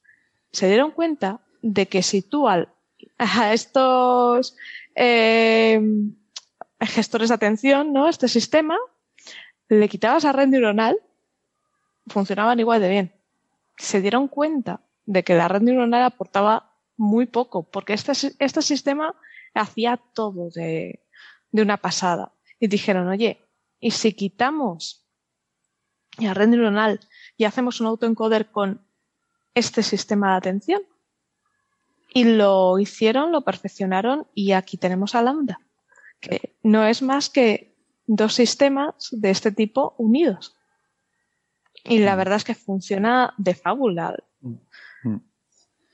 Yo creo que, a ver, en el, futuro cada vez vamos a interactuar más con este tipo, a lo mejor no algo tan sofisticado como Lambda, porque seguramente tiene un consumo de recursos a lo mejor muy grande y a lo mejor esto está más mm. pensado para empresas y demás, pero igual que tenemos el asistente en el móvil que cada vez está más integrado con todo lo que hacemos, eh, yo creo que cada vez interactuamos más con este tipo de sistemas, ¿no? Y me gustaría volver a un punto de lo que hablamos sobre la ética. Una cosita sobre el consumo, sí, sí, sobre el consumo, porque en el paper de Lambda, no sé si lo habéis estado eh, escudriñando, pero en el paper eh, te explican que al, trabajar en paralelo y requerir menos, menos velocidad de procesamiento, además no requieren una TPU potente, eh, pero esto hablo de entrenamiento, ¿no? En el entrenamiento consumen muy poquito en comparación a una red neuronal normal eh, y es un ahorro, la verdad. Y también tenemos que pensar que lo gordo que consume una red neuronal siempre en la fase de entrenamiento. Luego, una vez la tienes funcionando, yo creo que de cara al futuro sí podremos tener readas muy prontito, ¿eh? Sí, pero esta, eh, creo que, ¿cuánto? Francis lo mencionó antes, no sé si eran eh, trillones de parámetros libres, eh, me parece que dijiste. Ah, eso sí, sí, sí, sí. Eh, bueno, billones, billones. la, la bueno, billones trillion, sí. trillion, pero es que son billones, en español. Sí. Vale, pero son billones, no, no mil millones. Quiero decir, los billones de verdad, 10 a la 12. Sí. Sí. Em, sí. Que, bueno, no, no, sé si eso para tener en cualquier dispositivo así y tal, igual es una... No, pero esos parámetros... o, a lo mejor esto en el futuro, yo qué sé... Son los parámetros que tú regulas en la fase de entrenamiento. Claro, claro. Eso no te preocupes. Y además, estos bichos como eh, Cortana, Alexa, tú no lo tienes, realmente no están aquí en tu teléfono. Mm. Están en la nube, en un centro de procesamiento, y tú cuando tú llamas a estos sistemas, cuando tú dices OK Google, no te actives.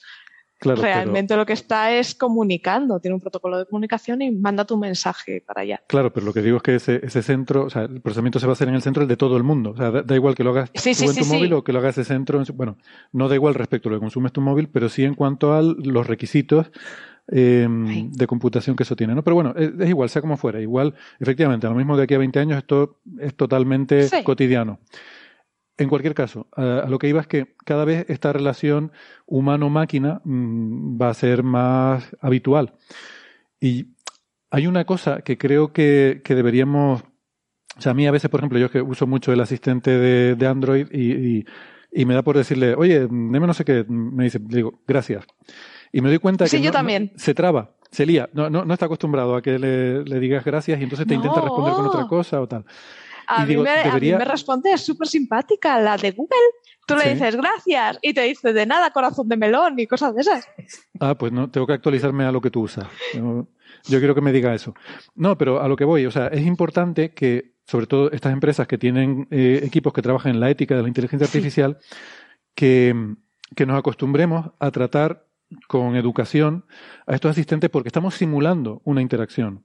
Entonces, si hmm. nosotros en esa interacción que estamos simulando nos acostumbramos a maltratar a, quien nos ofrece un servicio, por extensión, vamos a maltratar igual al camarero que te pone una Coca-Cola, al estudiante que te ha hecho mal un cálculo o, o, al señor mayor que te pide indicaciones por la calle. O sea, los seres humanos somos costumbristas, ¿no?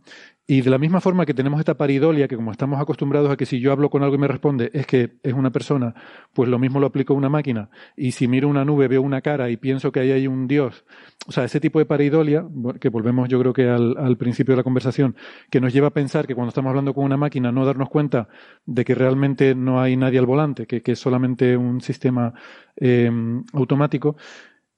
Eh, o sea, todas esas costumbres conviene fomentar una interacción que también se mida entre los parámetros de amabilidad y de cortesía que esperamos en las relaciones humanas, porque si no, creo que se va a traducir también a lo otro. Y creo que los que hacen asistentes, vamos, por lo menos el de mi teléfono, no, no espera, se, confunde cuando intento ser amable con, con él. Eh, y creo que no, que deberían fomentar eso, ¿no? Que, que tú le tengas que decir por favor, que le tengas que decir gracias y, ese tipo de cosas, ¿no? Y que de vez en cuando se tome días libres también y te diga, no, oye, hoy no trabajo, hoy es mi día libre, o que, pues, claro, que no estemos pensando que todo el que tenemos aquí está a nuestro ya servicio, estás, Ya estás como de Landa, porque los siguientes que se pidan, eh, se pidan horas sindicales. Yo no, ahí lo dejo. Para que te conteste Héctor, es domingo a la noche, mañana, mañana te contesto. Mira, a estas horas. efectivamente. O que te digan, mira, estoy de cervezas. O, mira, Héctor, ya es la cuarta consulta en 15 minutos. Otra vez, ¿quieres, que, te vuelva? si esto me lo preguntaste ayer. Déjame que quiero, sí, sí, o déjame que quiero ligar con el despertador. este tipo de cosas, ¿no? Sí, claro. No sé, yo decía. En la película Interestelar lo veíamos en los robots de eso así, que son como cajones negros, que tú podías regular el nivel de, humor y estado de ánimo.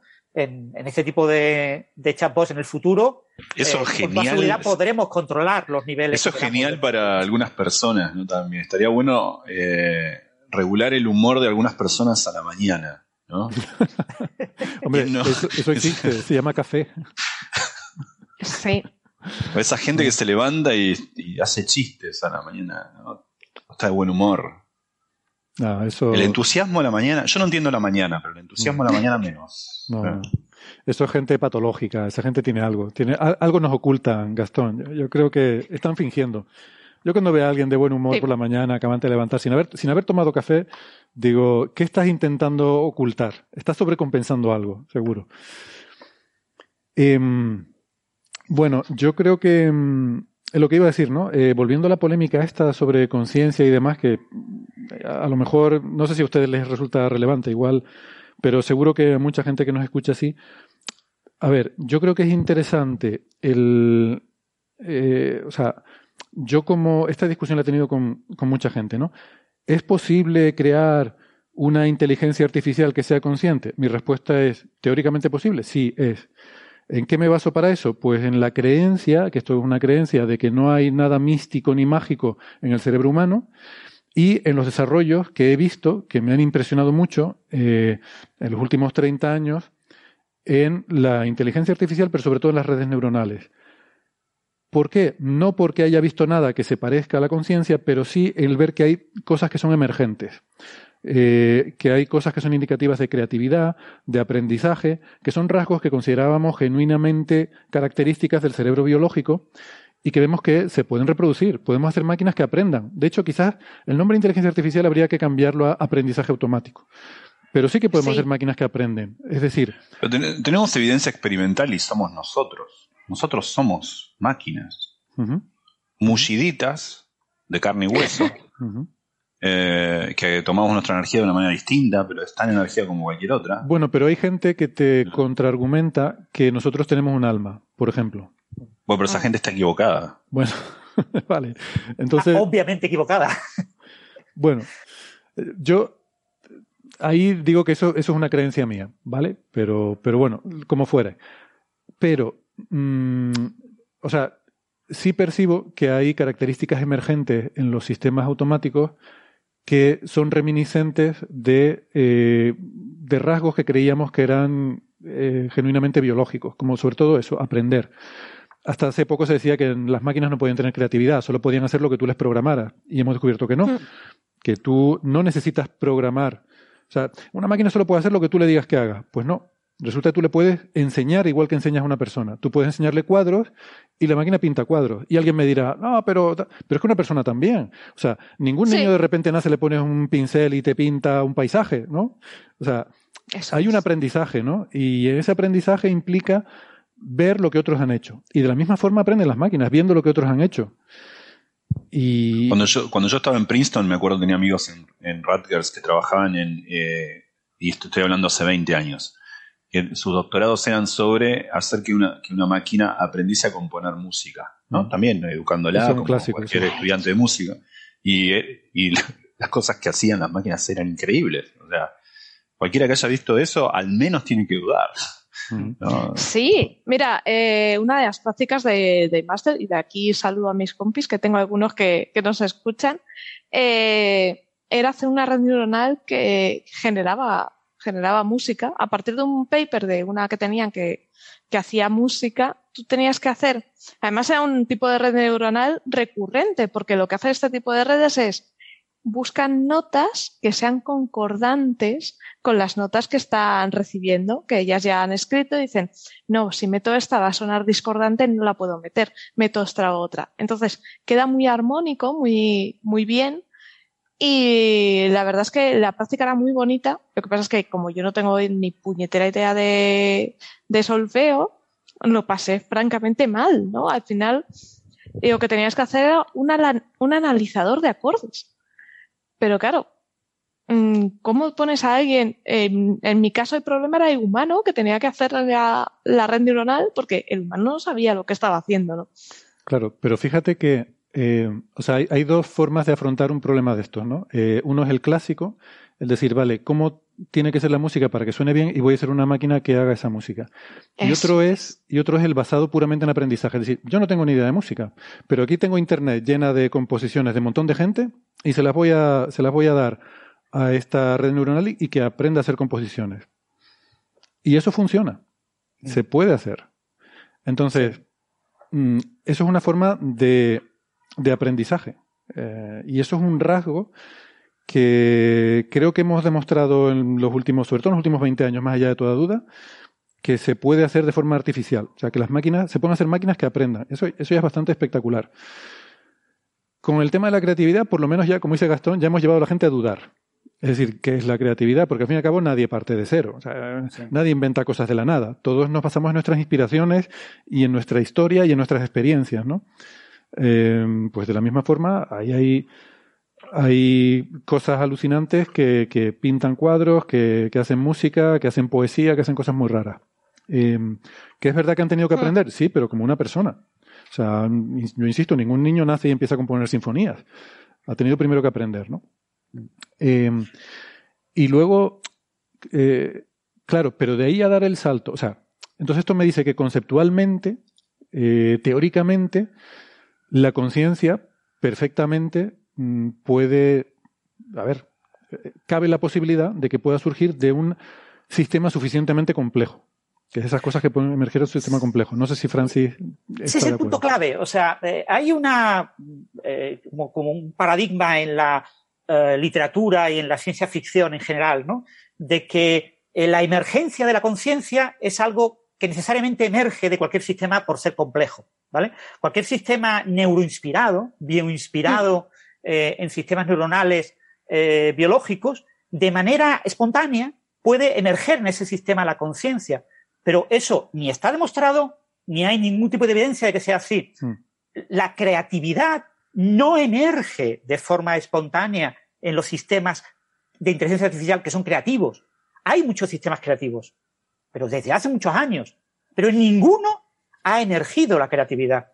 En ninguno era un sistema diseñado para no ser creativo, para negar la creatividad, y en ese sistema concebido para no ser creativo, en ninguno ha aparecido de forma espontánea, ha emergido la creatividad.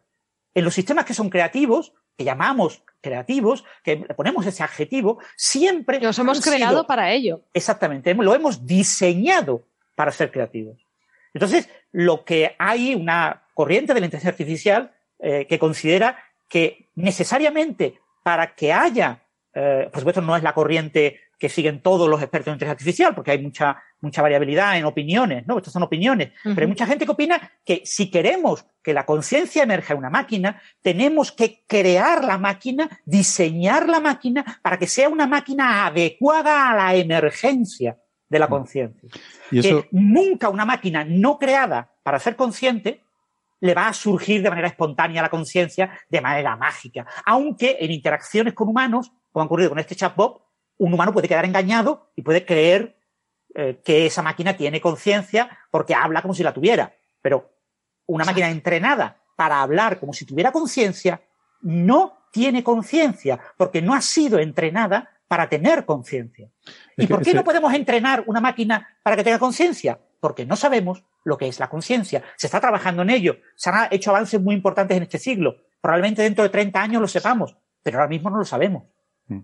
Que yo, esa es la, segunda parte de lo que iba a argumentar. Es decir, que eh, si bien, pues sí, esto en fin, es cuestión de opiniones y cada uno podrá pensar lo que quiera, pero mm, yo sí creo que conceptualmente pues existe eh, esa, para mí es plausible imaginar que un sistema suficientemente complejo pueda tal, tal, tal.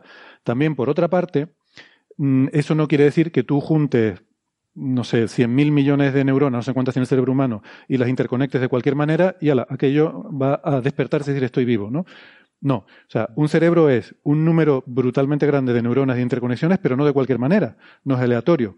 Ha habido 100 millones de años de evolución del cerebro que han generado una cierta estructura a nivel desde microscópico a macroscópico, una cierta forma de, estar interconectado y una cierta o sea, un niño no nace con un, un, cerebro que es una tabla rasa, al contrario, o sea, nace con muchas cosas ya metidas y luego sí, una capacidad de aprender cosas nuevas a lo largo de la vida.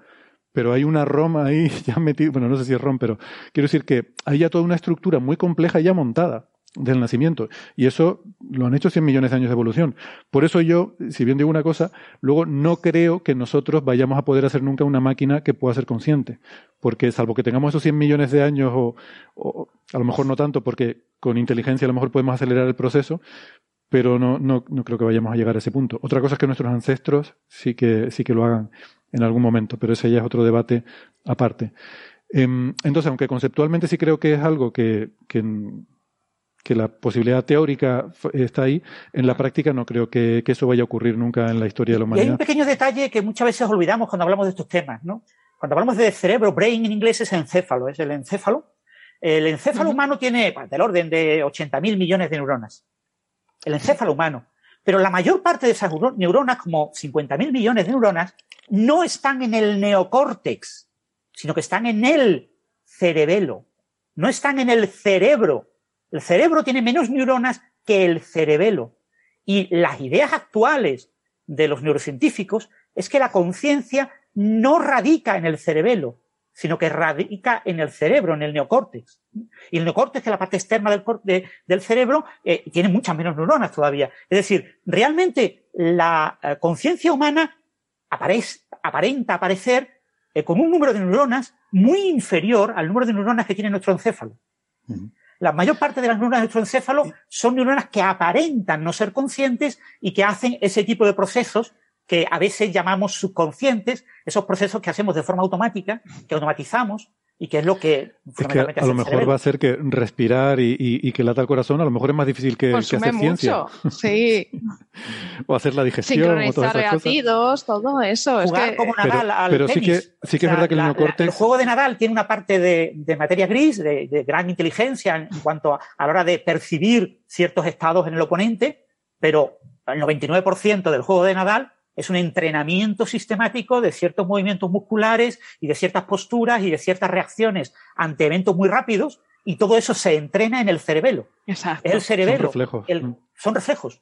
Tú conviertes en actos reflejos una serie de cosas que para una persona que no tenga esas horas de entrenamiento que tiene este señor, eh, y bueno, y sus actitudes naturales, que sean especiales, etcétera, eh, pero una persona que no lo tenga no puede eh, tener eso como acto reflejo, lo tiene que tener como acto consciente, y entonces, claro, tiene un delay de, mm, yo sé, décimas de segundo, cuando el otro responde en menos de una milésima de segundo, porque está todo completamente automatizado.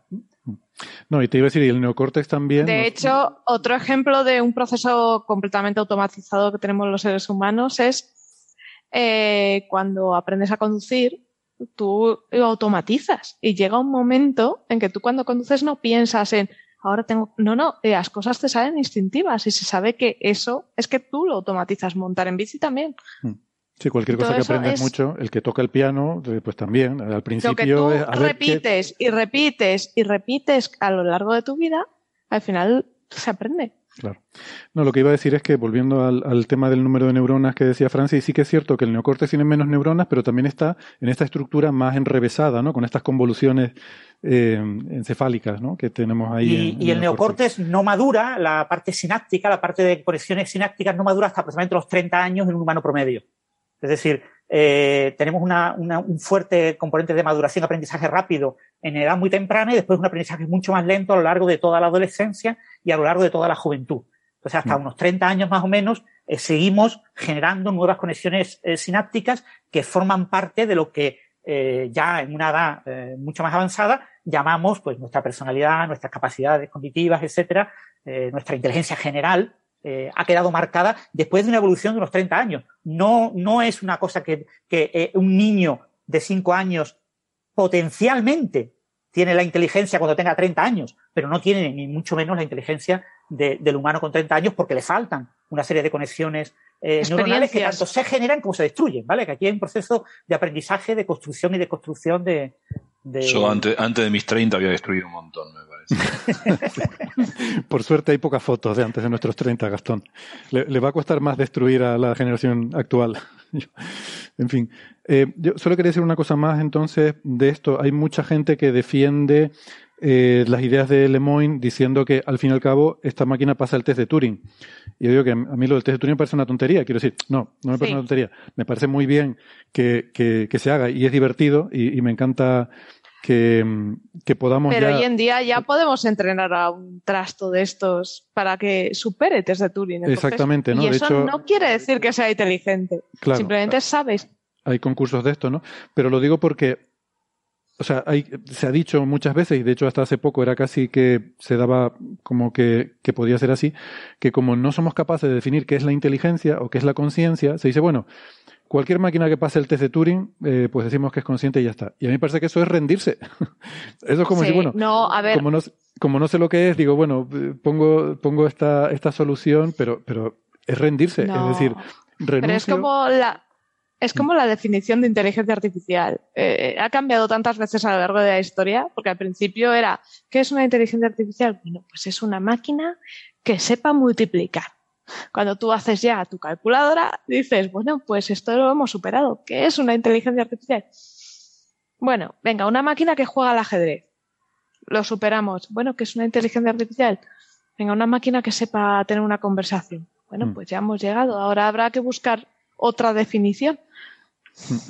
Sí, yo creo que ahora el, eh, la, la, diferencia está en que tú seas capaz de hacer una herramienta para un propósito, aunque ese propósito sea algo tan complejo como pintar cuadros o tener una conversación, o que sea, pues como es un ser humano y es un animal, es una criatura que tiene una serie de motivaciones que no, no son, o sea, nosotros no nacimos ni para tener una conversación ni para pintar cuadros, es decir, eh, nosotros nacimos con una serie de motivaciones que son nuestros instintos de cosas que nos gustan y cosas que nos desagradan. Por ejemplo, nos gusta comer cuando tenemos hambre, nos desagrada pasar frío, cuando, entonces cuando hace frío pues buscamos cómo refugiarnos y tal.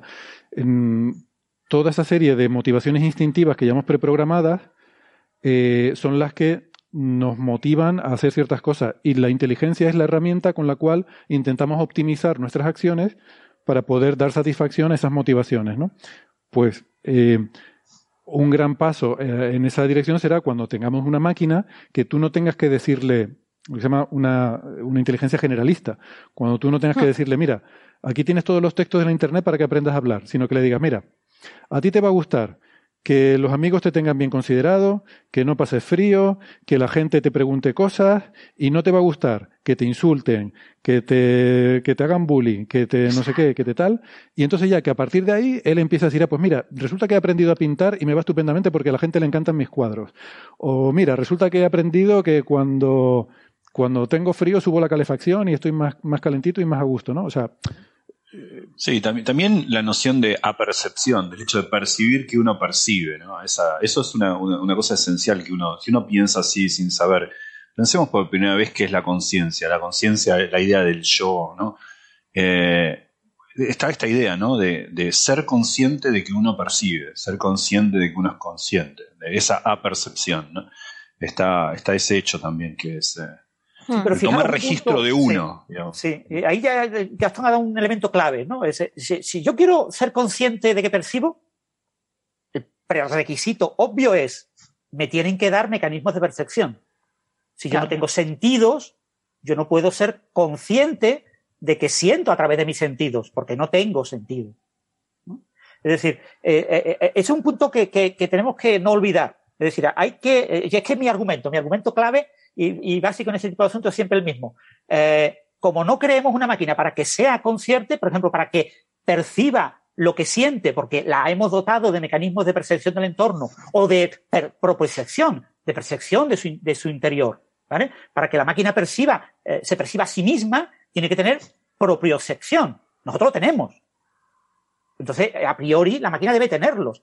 Que una máquina sin ningún tipo de sentido solamente habiendo leído textos en los que se habla de los sentidos y de los sentimientos, eh, tenga sentimientos, en mi opinión es imposible.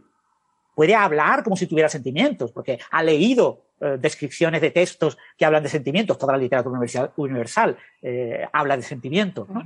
Pero eso no significa una, una, inteligencia artificial capaz de escribir novelas, pues tiene que entender sentimientos y generar eh, situaciones con donde los sentimientos son claves porque si no la novela quedará súper cutre. Exacto, y uno se hunde, uno se hunde en la teoría lacaniana también y se empieza a preguntar cómo se forma el yo. Según la teoría lacaniana, el yo se forma a partir de la, de la de identificar un otro primero. Entonces la pregunta también es, eh, ¿qué le tengo que dar a una máquina para formar la idea de un yo, de yo percibo? Y quizá la respuesta sea que también tenga primero percepción del otro, ¿no? no sé, sus diferentes versiones, una empatía, o lo que fuere. Que también son mecanismos con los que evolucionamos, ¿no? La empatía es esencial para haber evolucionado como especie, por ejemplo. Sí, porque básicamente con una percepción de yo, pues cualquier máquina con autochequeo, o por ejemplo, que te puedas encontrar, pues tiene una percepción de yo, ¿no? Cuando tienes sensores que te dicen, oye, esto va bien o, o va mal y salto una alarma si me he quedado sin, si un brazo robótico se queda sin lubricante en una fábrica, pues eso. Claro, pero la diferencia es que ese autocheque es algo que se le ha programado. Eh, mientras claro, son sensores que tiene programado. En nuestro caso, lo que tenemos programado es, pues eso, eh, eh, frío, calor, sentimientos de pues amor a la familia, rechazo a lo que nos da miedo, ese tipo de cosas, ¿no? Y luego ya a partir de ahí viene todo lo demás. Pero todo lo demás ya Adoración a los gatos, ya, sabéis. Exacto, adoración a los gatos. Todo eso está preprogramado, ¿no? Pero son realmente lo que llamamos sentimientos no es más que la preprogramación básica que llevamos, ¿no? Y el resto es la forma que tenemos de poder dar satisfacción a esa preprogramación, de hacer las cosas que nos gustan y evitar las que nos disgustan, ¿no? Hmm. Bueno, mm, a mí lo que me gustaría es hablar de otras cosas también, así que no sé si quieren que vayamos concluyendo ya este tema. Dale, dale, dale, sí. ¿Algún punto final? Solamente el punto final, eso, que, probablemente este ingeniero, que nadie se preocupe por él, que nadie tenga sentimiento, oh, y pobrecito que está en el paro, no. Probablemente esto es una cosa súper de pocas semanas, después lo vuelven a contratar, le dicen que, siga con su blog, pero. No, no, contratado, contratado está, o sea, no, está, lo han mandado a casa. de vacaciones pagadas. Está de vacaciones Le han dado la baja. Le, siguen pagando y todo. baja por depresión y se olvidan del asunto, porque esto es un asunto para olvidarse, es un asunto, ya os digo, absolutamente menor y sin ningún tipo de importancia ni ningún tipo de relevancia en el campo de la inteligencia artificial y que dentro de un mes nadie se va a acordar de esto, salvo en tertulias como esta. Oye, hablando... De todas este hombre apuntaba maneras, porque era muy místico, muy de cositas de esas. Mm. Que hablando de, de, cosas así recientes de, de inteligencia artificial, mm. mola mucho estas estas cosas como el DALI este, DALI o DALI o lo que sea, y, otras que hay que tú pones un texto y te hace un, una imagen relacionada con ese texto. E, es, realmente increíble. Y, algunas cosas son muy chulas, otras no, otras son churros, pero bueno, eh, hay cosas curiosas. Bueno, y lo que se está viendo ahora mismo por Internet, todo lo que se está viendo ahora mismo por Internet de Dolly es el Dolly Mini. Es la versión chunga, la, versión malísima, la que no vale para nada. La versión de verdad es por de pago, tú pagas y puedes tener acceso a la versión de verdad y, la versión de verdad, de verdad, te sorprende, porque esto te sorprende entre comillas. Hmm. Sí, yo, yo la estuve probando un poco y la verdad es que no encontré nada suficientemente impresionante como para tuitearlo. Pero, pero bueno, sí que hay cosas graciosas. Me gustó el que publicó María con Nefertiti tomando café o algo así. Este tan maravilloso. es genial. Bueno, pues vamos a pasar de tema entonces y vamos a hablar, Gastón, de un agujero negro errante. Que, mm, bueno, antes quiero decir que me ha gustado mucho ver que es un. Realmente hay dos trabajos distintos, dos papers que, se han publicado, ¿no? Por lo menos que se han subido al archive los, preprints, del mismo objeto. Uno de ellos eh, está, está hecho por eh, está utilizando datos de la colaboración Ogle, esta que busca eventos de microlente gravitacional, que está observando el cielo con mucha cadencia para ver si en algún momento cambia, eh, fluctúa el brillo de una estrella. Y ese trabajo eh, está, la primera autora se llama Casey Lam, que es una estudiante de doctorado en la Universidad de Berkeley. Y me gustó mucho que en la nota de prensa de la Universidad de Berkeley que Gastón nos envió, hacen referencia no solo a ese trabajo, al de ellos, sino también el de otro grupo em, de... de, bueno, de, a ver, de, sí, de gente del Space Science, del Space Telescope Science Institute. Eh, Kailash Sahu se llama el, o la primera autora. STSCL Y, y no les da lo mismo, les da otro resultado un poco diferente, ¿no? El primero decían que tenía como mucho cuatro masas solares y este dice que tiene como mínimo siete masas solares. Entonces, pero me gustó que la, la, nota de prensa, eso me pareció muy honesto, la nota de prensa de Berkeley cuenta su trabajo y luego dice, y estos mismos datos también fueron, o estos mismos datos no, este mismo objeto también fue observado por el telescopio espacial y a ellos les sale otra cosa. Me pareció un alarde de honestidad y de buena ciencia que, que digo, pues me encanta. Me reconcilia sí, sí, eh, sí, hay varias, es verdad, es verdad. Y, aparte, bueno, discrepan en algunas cosas, no solamente en la masa del objeto, que es esencial, no es una sutileza, porque para el primer grupo, el, digo el primero porque el, el STS eh, el grupo del STS, no el de Lamilu, sino el, otro, no el grupo de Berkeley, sino el otro, es un paper que salió, el preprint salió en enero de este año, mientras que el de, el de Lamilu salió, eh, bueno, Lamilu y otra gente, eh, son muchos autores. en el de en el, el, del STS, STS, el grupo del STS es de Sahu, es el primer autor, pero luego hay un montón de autores. Y en el otro es Lam, que es una estudiante de doctorado, y Lu, que también es una, mujer que es alguien que viene buscando eh, estos, estos microlensing con los que encontraron este objeto desde al menos 2008, 2007, por ahí.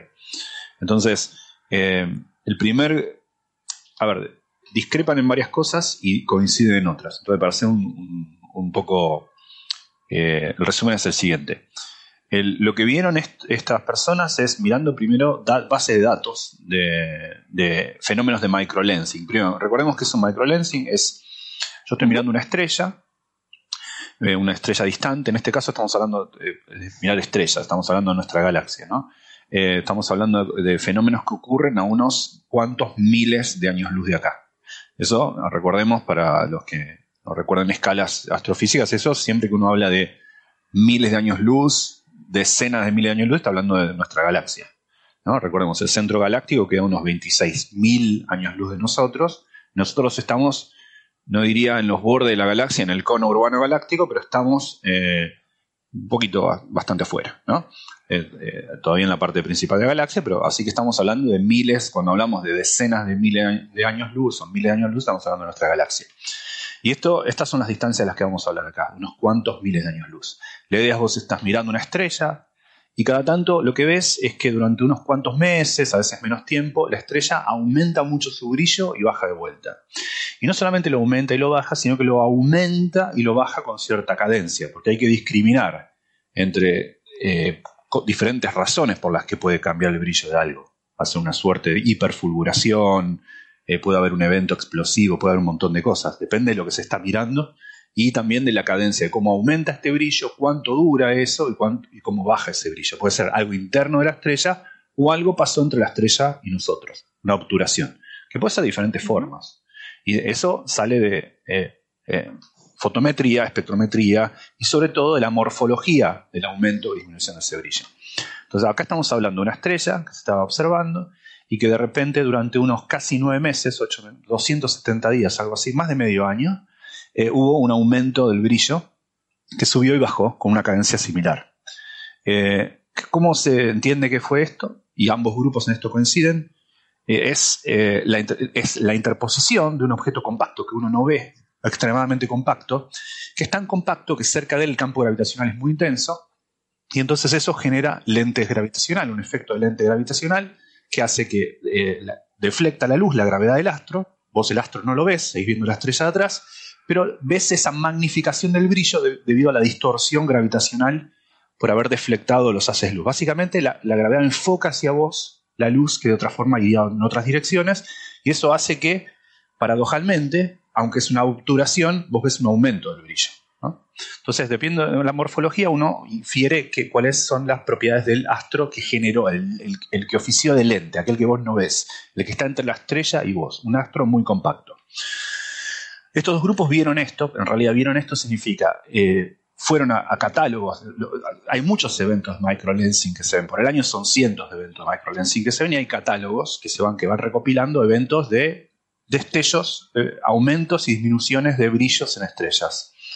Entonces, es más, saber que hay pocos a veces es interesante también, porque eso acota, por ejemplo, cuántos agujeros negros hay dando vueltas por ahí.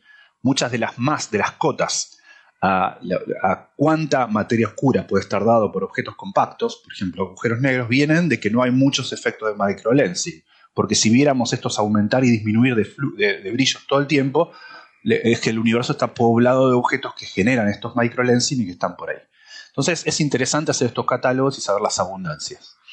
Eh, ahora, acá viene un evento en el cual vos puedes estudiar muy bien eh, cómo pasó, sabes más o menos eh, cómo pasó, así que puedes inferir la velocidad del astro. Esa es una de las cosas en las que los grupos discrepan.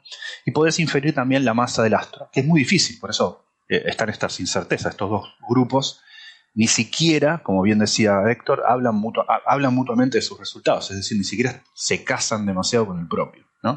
Las discrepancias vienen en la masa del objeto. Por ejemplo, el grupo de Berkeley dice que la masa del objeto es el menos conservador. Digamos, la masa del objeto está entre 1,6 masas solares y 4,4 masas solares.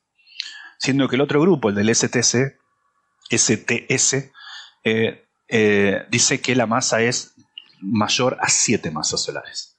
Eso es importantísimo porque si vos estás, como en el grupo de Berkeley, en el rango entre 1,6, es una estrella de neutrones, no hay agujeros negros, al menos hasta donde sabemos, al menos no un agujero negro que se haya formado por la muerte de una estrella, que sea tan, de tan poca masa como 1,6, pero sí los hay de mayor de 3 masas solares. Así que la ventana entre 1,6 y 4,4 deja abierta la posibilidad de que se trate tanto de un agujero negro como una estrella de neutrones. Y en el paper son muy claros y dicen, está la posibilidad de que sea una estrella de neutrones. Lo cierto es que es un objeto ultra compacto que pasó por adelante generando esta variación en el brillo de esta estrella.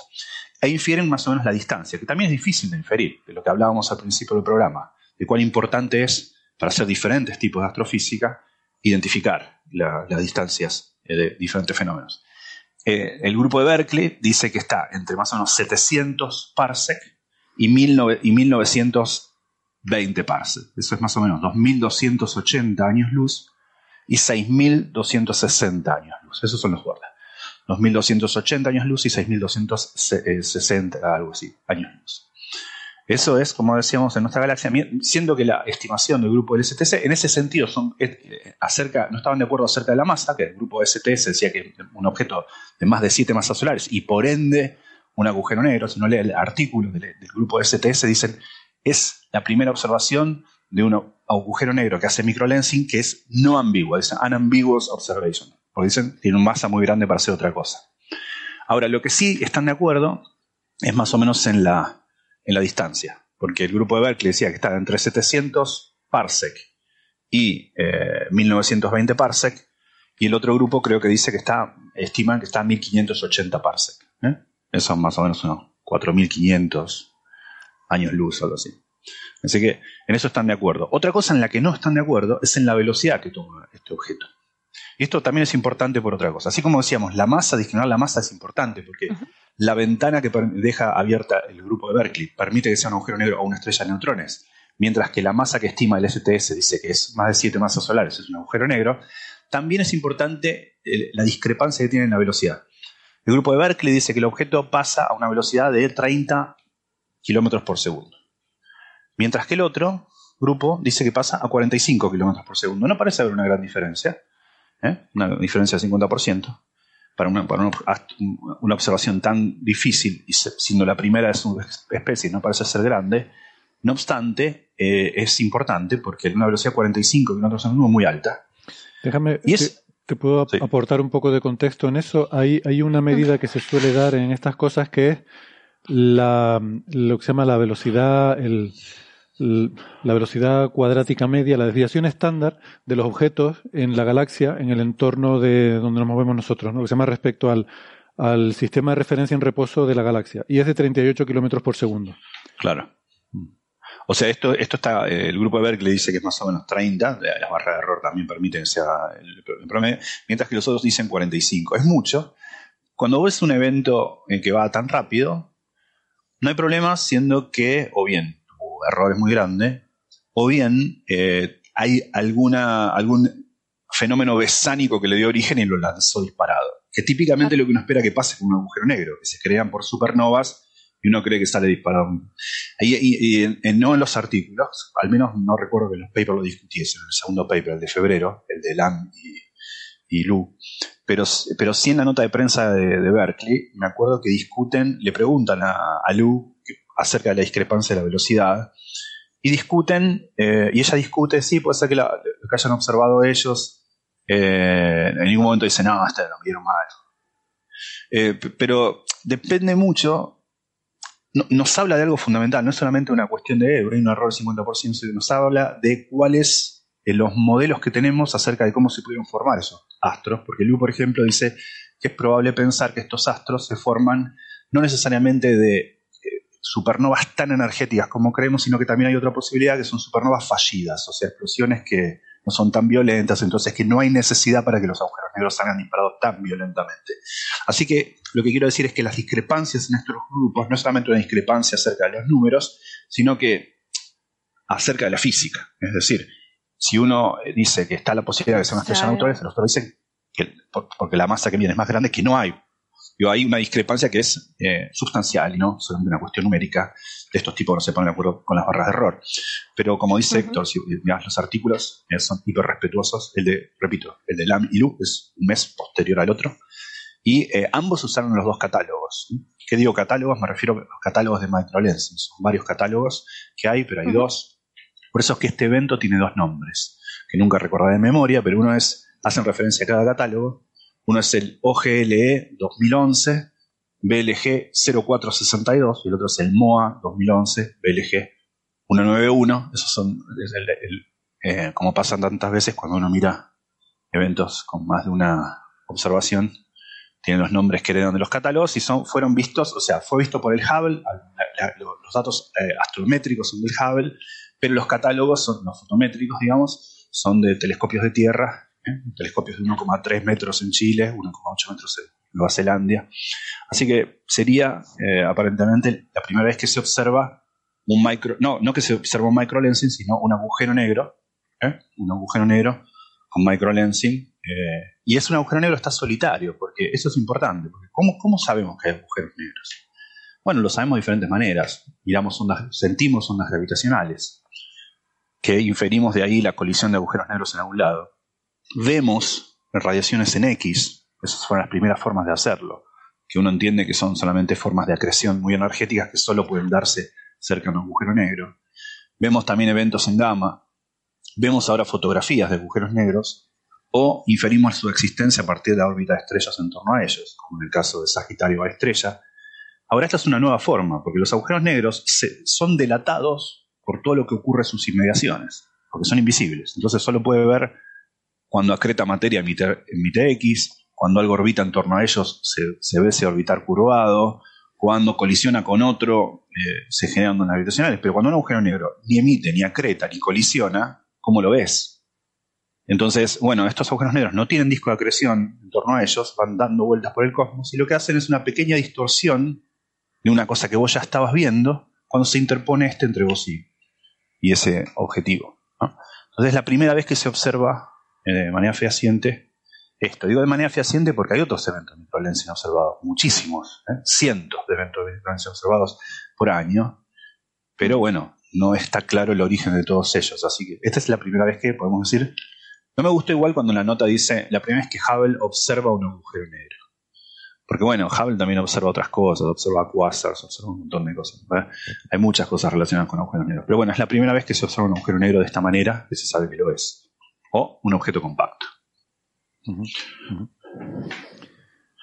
Muy bien, ¿alguna pregunta sobre esto? Mm.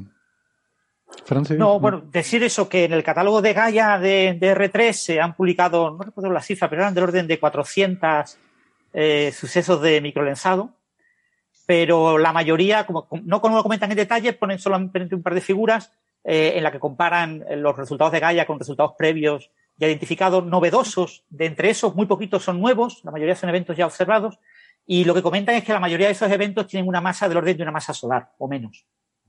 Con lo que son eventos asociados a estrellas tipo pues, nana blanca o, estrellas eh, no a, agujeros negros o a estrellas de neutrones, como en el caso que está comentando Gastón.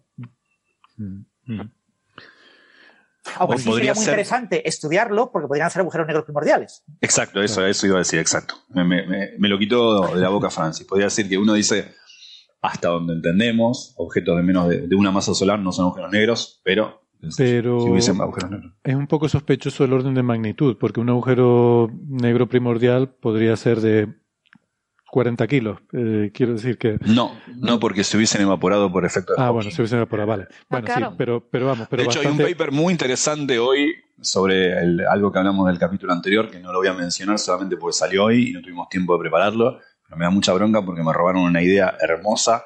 Así que, Dieter Lust, te odio. ¿Cuál era la idea? Bueno, lo, cuentas, la próxima si quieres. Lo, cuento en otro momento, sí. Vale.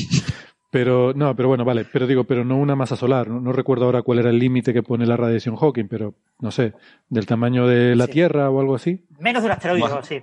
Sí, un, asteroide, menos de un asteroide. Vale, pues de un asteroide hasta una masa solar hay todo un rango ahí claro. que deberías ver también algún evento de lente, ¿no? Y que todos los que veas sean del orden de masa solar, pues quizás... Bueno, como la hipótesis del Planet Planet 9, ¿no? Que podría ser un agujero negro. El planeta 9 era ¿no? cinco masas terrestres. ¿El agujerillo negro? Sí, del tamaño de una, de una bola de pool. Mm. Sí, sí. Pues eso que... Maravilloso ese Sí, sobre todo porque ponía que la figura era a escala. figura a escala de un agujero negro. 1-1, escala 1-1. Escala 1-1. Qué bueno. Me encanta. Vale, pues si quieres pasamos ya. Eh, el último tema es em, sobre la observación de un quasar. Em, es también un preprint en el archive, ¿no? Ay, me olvidé de abrirlo aquí, no lo tengo delante. No sé si, si lo tienes, Gastón, y lo puedes introducir tú mismo. Sí, sí, es un, eh, es un, un, paper que, bueno, está, es un preprint de Archives que, de Onken y otros autores, O-N-K, o Onken, O-N-K-E-N, eh, que salió ahora el 9, 9 de junio, hace poco, hace unos días. Es un paper de, bueno, un grupo, unas observaciones eh, hechas por gente de Australia, aunque hay, hay, autores de otros lados también, pero mayormente de Australia, que, era, es la observación de lo que sería el quasar más luminoso, lo voy a decir así, después voy a empezar a poner notas al pie. Eh, el, el quasar más luminoso de los últimos 9 mil millones de años de vida cósmica. El universo tiene casi 14 mil millones de años, tiene 13.780 millones de años. De los últimos 9 mil millones de años, es el cuásar más luminoso que hay. Eh, eso es importante porque hay que explicar por qué los cuásares son tan luminosos, eh, o al menos tan luminosos comparados con sus otros cuásares que hay alrededor, que tiene un cuásar en especial para ser tan, tan luminoso. Estamos hablando de 7000 veces más luminoso que toda nuestra galaxia. Nuestra galaxia tiene 200.000 millones de estrellas. Es un cuásar que es eh, lo que se ve. Acordemos que un cuásar es una, galaxia distante con un núcleo activo y lo que vos ves es la luminosidad de la región cercana al centro, al agujero negro supermasivo que alimenta eso. No ves ni siquiera toda la galaxia. Eso es, es 7000 veces más luminoso que nuestra galaxia y es de un vasto espacio universo un universo relativamente joven, porque recordemos, de los últimos 9 mil millones de años, eh, es el más luminoso. Hay muchas hipótesis de por qué puede ser luminoso, porque no se sabe. Quizá es, bueno, fueron dos galaxias que colisionaron y, entonces se hicieron más luminosas. Esa, de hecho, es la razón por la cual es más allá, más atrás en el tiempo, el universo más primitivo, más distante, sí hay cuasars más luminosos, porque en esa época eran más, más frecuentes las colisiones entre galaxias. Entonces, es, es un cuásar que eh, fue luminoso hasta muy tarde en el universo. ¿eh? Por eso es hasta en los últimos 9 mil millones de años. 9 por 9 mil millones de años. Eh, entonces, es un, es, un, es un cuásar que la luz salió de ahí hace más o menos, estuvo, estuvo navegando el, universo hasta llegar a nosotros unos 7 mil millones de años. Básicamente, la mitad de la edad del universo. A la mitad de la edad del universo, la luz. Hoy, estamos viendo una cosa que ocurrió eh, cuando la luz partió de ahí y recorrió 7 mil millones de años hasta llegar a nosotros. El nombre del cuásar es, larguísimo, el nombre corto es J1144, después sigue. Acá lo tengo anotado, es 11 J44 4777-430, no termina nunca. J1144. creo, ¿no? ¿Lo podemos llamar Paco? Sí, sí. No, sí, es el menos 43, porque, o sea, son exactamente las coordenadas. Y ese está eh, en la dirección de. Está casi en el plano galáctico. A pocos, pocos son unos 18 eh, grados del plano galáctico. Esa es la razón. ¿Se ha congelado? ¿Y se ha quedado tope gracioso? no te escuchamos, No sé si tú sigues hablando, pero no te escuchamos nada. Dale un segundo que seguro que ahora vuelve. Espera, que tengo que hacer la metafoto. Venga, haz la foto, por favor, ya. Vale, pues está, se está alargando ahora el corte. Se está alargando el corte. Otras veces el corte ha sido menor. Eh, estaba en la universidad porque supuestamente tenía mejor internet y, ha tenido mejor internet mientras ha aguantado. Pero ha dejado. de apagado ya. Ahora está como, como, en Juto, como en Juto Mojamuto. ¡Internet! este tipo de eventos, como comentas, si se confirma ¿no? que, es una colisión galáctica, es un tema muy interesante, porque las colisiones galácticas son de los eventos eh, más luminosos, más interesantes. ¿no? Eh, ahí hay fusiones. cuando llegue el ISA, el Observatorio de Ondas Gravitacionales en el Espacio, su objetivo será observar eh, agujeros negros supermasivos y, y, observar también fusiones de agujeros negros supermasivos que nos indicarán fuentes de colisiones galácticas, ¿no? Porque cuando las galaxias colisionan, una vez que pasa el tiempo, lo, último que, colisiona de, ambas galaxias es esos agujeros negros supermasivos que acaban encontrándose en el centro de la nueva galaxia eh, elíptica que se forma, ¿no? Si son dos galaxias espirales que chocan, acaban formando una galaxia elíptica y, bueno, en, el centro ya se ha observado en varias galaxias que hay dos agujeros negros supermasivos dando vuelta uno alrededor del otro y acabarán eh, colisionando, pero es posible que ahora mismo estén ocurriendo esas colisiones y que nos indiquen ese tipo de, eh, colisiones galácticas, que claro, que en óptico, digamos, con, o en óptico infrarrojo, lo podemos observar eh, gracias a estos cuásares tan luminosos cercanos, entre comillas, ¿no? Es decir, no tan lejanos como los primeros, que obviamente el universo era mucho más pequeño y eh, yo qué sé, 10 veces más pequeño, y entonces pues era más fácil que las galaxias chocaran entre sí, ¿no? Cuando el universo, eh, hace 9.000 millones de años, el universo era, pues eso era Z, Z2, precisamente, o sea, sería la, la mitad, tres veces menos el volumen del universo observable, ¿no? O sea, el universo sigue siendo muy grande y las colisiones muy improbables. Y no sé, estoy hablando todo esto para darle tiempo a Gastón a que se conecte, mm, pero parece que no. Gastón me acaba de decir que se cayó la conexión. Así que. ah, yo me lo imaginaba apagando y encendiendo el ordenador, apagando y encendiendo el router. sí, Nada, no, no, te preocupes, despedimos a, a, Gastón. Que mm, no, pero sí, a ver, si es z igual a 2, quiere decir que es el volumen iría como 2 al cubo. Eh, o sea que el, Exactamente, el volumen para cubo, el radio es el que se reduce por 3. Sí, la densidad sería ocho veces mayor y además teniendo en cuenta que había habido menos eh, fusiones de galaxias, por tanto había más galaxias por unidad de volumen también, galaxias más pequeñas pero más, con lo cual las colisiones de galaxias serían más probables de lo que, de lo que son hoy en día. sí, sí. Bien, bien. Bueno, pues... que es interesante observar este tipo de eventos, pero bueno, que supongo que no durará mucho tiempo siendo el más luminoso. Una de las cosas que observará el James Webb, esperemos, serán muchos uh, cuásares nuevos y entre ellos algunos especialmente luminosos que tendremos que interpretar como colisiones galácticas. Los cuásares son muy relevantes para Gaia porque te permiten, eh, son una referencia muy buena de un fondo porque están, son muy, muy lejanos y fuentes puntuales. Eh, son muy pequeñitos. Entonces te, te marcan, sí que te marcan un buen fondo sobre el cual calibrar todas, todos los demás movimientos estelares. ¿no? Y bueno, creo que también hay observaciones de Gaia de cuásares y como ha rastreado todo el cielo, pues este tipo de cosas del más luminoso, el más no sé qué, pues seguramente podrá ser el catálogo de, los más, por lo menos de los que podemos ver, eh, porque claro, a lo mejor hay otros más luminosos más lejos, pero ya no, eh, no los vemos tan, em, Claro, hay que saber la distancia también para saber si es más luminoso o menos, ¿no? Porque tú lo puedes ver más débil y resulta que es súper luminoso pero está más lejos. Eso no lo sabes. Y qué otra cosa iba a decir también sobre sobre cuásares. Eh, ah, que también algunos tienen variabilidad temporal, que eso encima también complica más el asunto. Mm. Así que, pero bueno. Sí, los cuásares son objetos muy, muy interesantes y que todavía nos reservan muchas incógnitas, porque el origen de ese, ese problema del huevo y la gallina, ¿no? El, el agujero negro supermasivo viene primero y después en la galaxia, eh, mm. viene primero la galaxia y después el agujero negro supermasivo, que es un agujero negro estelar o de masa intermedia, eh, primordial, que, que crece hasta ser supermasivo de manera muy rápida porque está en un núcleo galáctico donde hay mucha materia y mucho le cae, o, o, es una cuestión eh, simultánea, una aparición simultánea entre agujeros negros supermasivos y, y, galaxias. Una de las maneras de explorar eso es con galaxias muy primitivas y con, con cuásares muy primitivos, ¿no?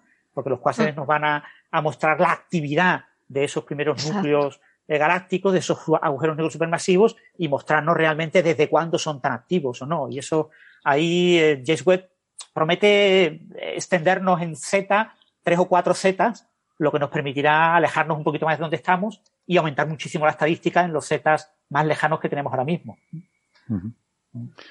Muy bien.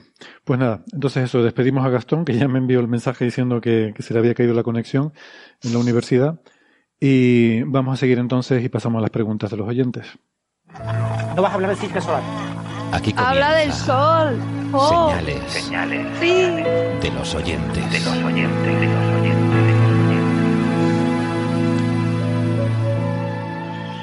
No, que me, preguntaban aquí porque teníamos otro tema sobre el sol que lo venimos arrastrando desde hace tres semanas, pero si no está Gastón no vale la pena. No, no, no quiero, me enfado. Vale, vale, perfecto. Eh, no, que si no nos alargamos mucho. Prefiero dedicar un ratito a, las preguntas y total, mm, pues lo dejo para la semana siguiente y ya está. Y así es un tema más que tengo preparado y me, y me supone menos trabajo para la próxima semana.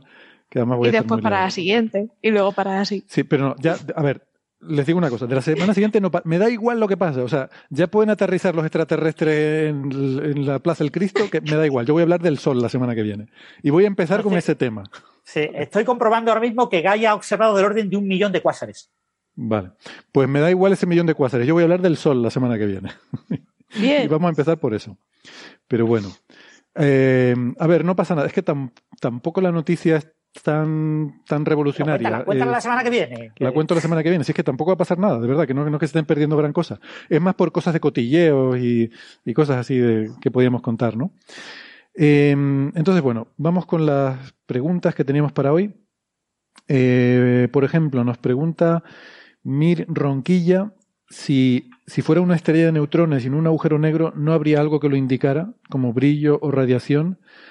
Las estrellas de neutrones son muy, muy pequeñas muy, muy pequeñitas, son del tamaño de la Tierra. Es verdad que están muy calientes, puede estar la superficie, no sé, un millón de grados o algo así, no, estoy hablando de memoria, pero son muy, muy pequeñitas, entonces no veríamos su brillo. La única forma que tendríamos de ver luz de una estrella de neutrones sería si da la casualidad de que su campo magnético apunta en nuestra dirección y entonces vemos la emisión de radio que produce, que si produce emisiones de radio muy fuertes por eh, sincrotrón al, eh, ese campo magnético es muy, muy intenso, atrapa los electrones que hay en el medio y los hace girar, al, girar la estrella de neutrones que gira muy rápido, ese movimiento tan violento de los electrones genera ondas de radio. Eso es una posibilidad. La son otra los magnetares, ¿no? Mm, bueno, no solo magnetares, también, esos son pulsares. Eh, un magnetar es una estrella de neutrones con un campo magnético que además es súper fuerte para, incluso para los estándares de una estrella de neutrones, como un millón de veces más fuerte o algo así sobre el de la estrella de neutrones, que ya de por sí es una barbaridad, pueden ser mil millones de Gauss o algo así. Sí, que eso se observan. De hecho, desde la Estación Espacial Internacional se observó uno finales del año, este pasado, no el anterior, y se publicó a finales de este año, en diciembre del año hmm. pasado. Eh, el, magnetar más intenso eh, observado desde la ISS y de la Tierra, creo. Sí, porque era en nuestra galaxia, creo, y entonces se podían se podían ver algunos, eh, como llaman estos, quakes, ¿no? Una especie de seísmos. Y hmm. Esa es una posibilidad, la de observar la emisión de radio, pero insisto, tiene que ser si, se da la situación de que nos esté apuntando el campo magnético. Y la otra posibilidad, si no, es que esté acretando materia, que tenga algo de materia, por ejemplo, una estrella compañera que le esté cayendo, y entonces al caer materia produce eh, una fulguración de rayos X. Entonces, las estrellas neutrones se pueden ver o en ondas de radio o en rayos X, pero solamente en condiciones muy concretas. Si no se dan esas condiciones, no las puedes observar. Mm. En este segundo caso también se observan agujeros negros con discos de acreción de materia por el mismo procedimiento, con rayos X. Exactamente. Eh, vale, vamos con otra. Por ejemplo, Cristina Hernández dice, la falta de veracidad sobre las capacidades de asistentes lingüísticos para servicios mercantiles no pueden tomarse como engaño en el proceso de formalización de contratos. Eh, no sé a qué falta de veracidad se refieren, pero Supongo que sí. Yo no sé si se formalizan contratos con un asistente automático. Yo siempre eso ha sido con. Yo creo que no, siempre es una persona. Mm. que te hace la grabación, ¿no? Dice, ahora vamos a grabarle para tomar hmm. los datos y tal. ¿Es usted fulanito de tal, no sé qué? Sí, sí, que su DNI es no sé qué, sí. Y, pero yo por lo menos siempre he sido con un, eh, con un interlocutor humano, que yo sepa. Hmm. Ahora, si te engañan y te ponen una máquina, a lo mejor eso se refiere a lo que decía Francis de que algún día nos pondrán máquinas engañando. Yo, no creo que la idea sea tanto engañarnos como que tú te sientas cómodo hablando con la máquina como si fuera una conversación natural. Seguramente si le preguntas, oye, ¿eres una persona? Te dirá, pues no, soy una cosa aquí. Porque claro, se podría meter en un jaleo legal también, ¿no? Porque seguramente habrá un movimiento de gente que diga, no, no, yo solo quiero tratar con empresas que me pongan eh, operadores que sean seres humanos por, yo qué sé, mantener los puestos de trabajo o lo que sea, ¿no? Entonces me imagino que legalmente estarán obligados a decirlo, supongo. Pero que la idea es que sean, que sea natural, que no te resulte incómodo, porque no es por nada, pero es verdad, cuando tienes esas conversaciones, como decía Francis, que llamas y te sale el típico programa automático que no entiende nada, que, que además. No he podido entender, eh, respita su pregunta. Sí, alguien me decía que el truco es berenjenas fritas. O sea, que tú llamas eh, Por mm. favor, díganos cuál es su berenjenas fritas. Eh, berenjenas fritas. Entonces, no le entiendo. Voy a pasarle con un humano. vale, eh, ya, aquí empezamos. sí, puede ser un truco. Mm. Oye, me gusta tu truco, berenjenas fritas. por favor, no digan que lo han escuchado aquí. nos metemos en un lío. Ahora, tengo antojo de berenjenas. a todos para que descubran que con lo de berenjenas fritas le pasa a un humano y ahora sigue la misma, pero con otra voz. Exacto. Muy bien. Eh, Espera, que te pasa un humano. Eh, y viene a la, otra red neuronal. Dígame, soy un humano. Soy un humano, Hola, soy fulanito. Pregunta Silverín, Silverine Max Silver, que si voy a asistir a Naucas este año, pues me han invitado, así que en principio sí, si no se arrepienten de aquí a, ¿cuándo es? Octubre, ¿no? en eh, septiembre, septiembre, como el 15 de septiembre. Hmm. En principio sí, lo que pasa es que ahora me están surgiendo dudas, porque después de la muleta láser y de proclamar, autoproclamarme el Jedi del PowerPoint, es que ya, no se me ocurre cómo superar eso. Entonces estoy teniendo, eh, como se dice en esto, estoy un poco angustiado con eso, tengo cierta ansiedad. Tú también vas, ¿no, Francis? Yo sí, yo tengo una charla, hablaré de la masa del bosón W, de lo que se sepa en aquel momento. Bueno, en principio, si no se descubre nada desde ahora hasta septiembre, pues contaré lo que se sabe ahora mismo, que es lo que se sabía hace dos o tres meses. Entonces comentaré un poquito que, por qué la masa del bosón W determina la constante de acoplamiento de la interacción débil y cómo eh, esa constante de acoplamiento la hemos observado en test de precisión con mucha más precisión de la que conocemos la masa del W, con lo que eh, a priori eh, tenemos dos opciones, o confiamos en la nueva medida de la masa del W o confiamos en todo lo demás. Y todo lo demás es como esas conversaciones en lo de la la, la, la equidistancia, ¿no? Cuando está el pseudocientífico y el científico. No, pongo usted el pseudocientífico junto al científico. No, perdone, pero es que los que apoyan la idea del científico es el 99,9% y solamente el 0,1 apoya al pseudocientífico. Tendría que poner al, a un pseudocientífico y 999 eh, científicos, ¿no? Aquí pasa lo mismo, ¿no? Tienes decenas eh, de test de precisión eh, con mayor precisión que la medida de la masa del W que son compatibles con un cierto valor de la constante de acoplamiento débil y ahora tienes una medida que te dice que o eso está mal o hay nueva física, ¿no? Y dices, bueno, pues ya está, pues tendrá que haber nueva física porque eso no puede estar mal. Eh, un comentario de Jorge Alcácer dice, me está encantando Genes, Sara. No para ti, Sara. Gracias. me alegro un montón. Y para terminar, eh, pregunta Alejandro Ordóñez, dice, pregunta tonta, ¿qué parte del campo gravitatorio es una partícula? ¿Un agujero negro es una partícula? Eh, ¿Hay curvaturas extremas en otros campos? Eh, bueno, supongo por partícula habla del gravitón, ¿no? que es una partícula hipotética, ¿verdad, Francis? Que sería la partícula bueno, a ver, del campo gravitatorio. Esto fue un artículo muy famoso de Einstein con, ahora no recuerdo quién era el otro autor, es muy famoso. era el que, el que dijeron que eh, las ondas eh, eh, las ondas gravitacionales no podían existir, ¿no? ¿Cómo se llama ese otro? Bueno, no me acuerdo el nombre. Es muy famoso, muy famoso.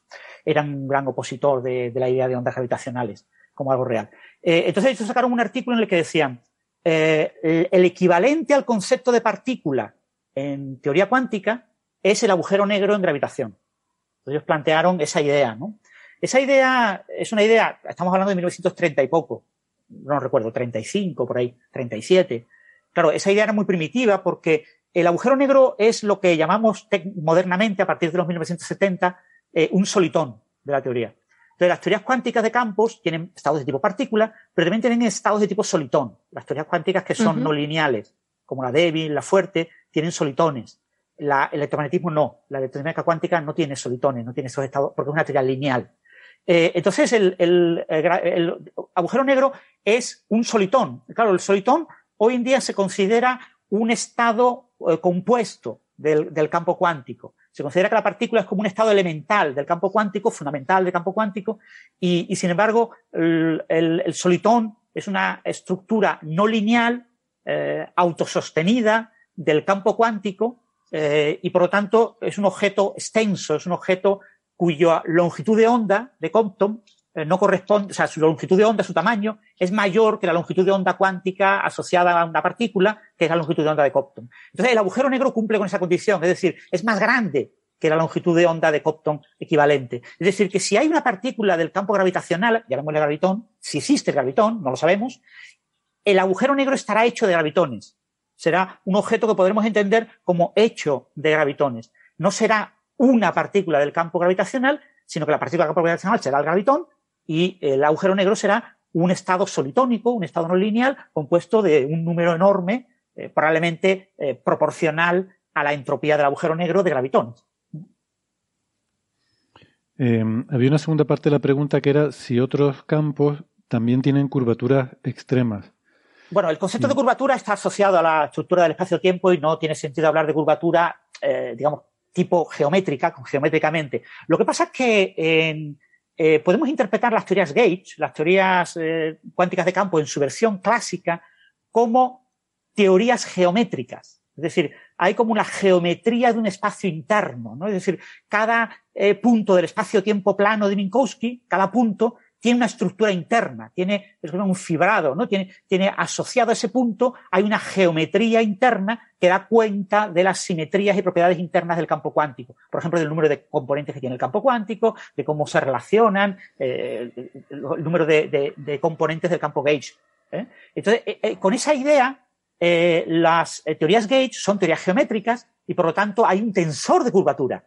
Lo que en el electromagnetismo es el tensor de la relatividad que contiene al campo eléctrico y al campo magnético, es un tensor simétrico que eh, contiene esas seis componentes colocados de manera adecuada, eh, las componentes eléctricas y magnéticas, pues e, ese tensor se puede interpretar como un tensor de curvatura.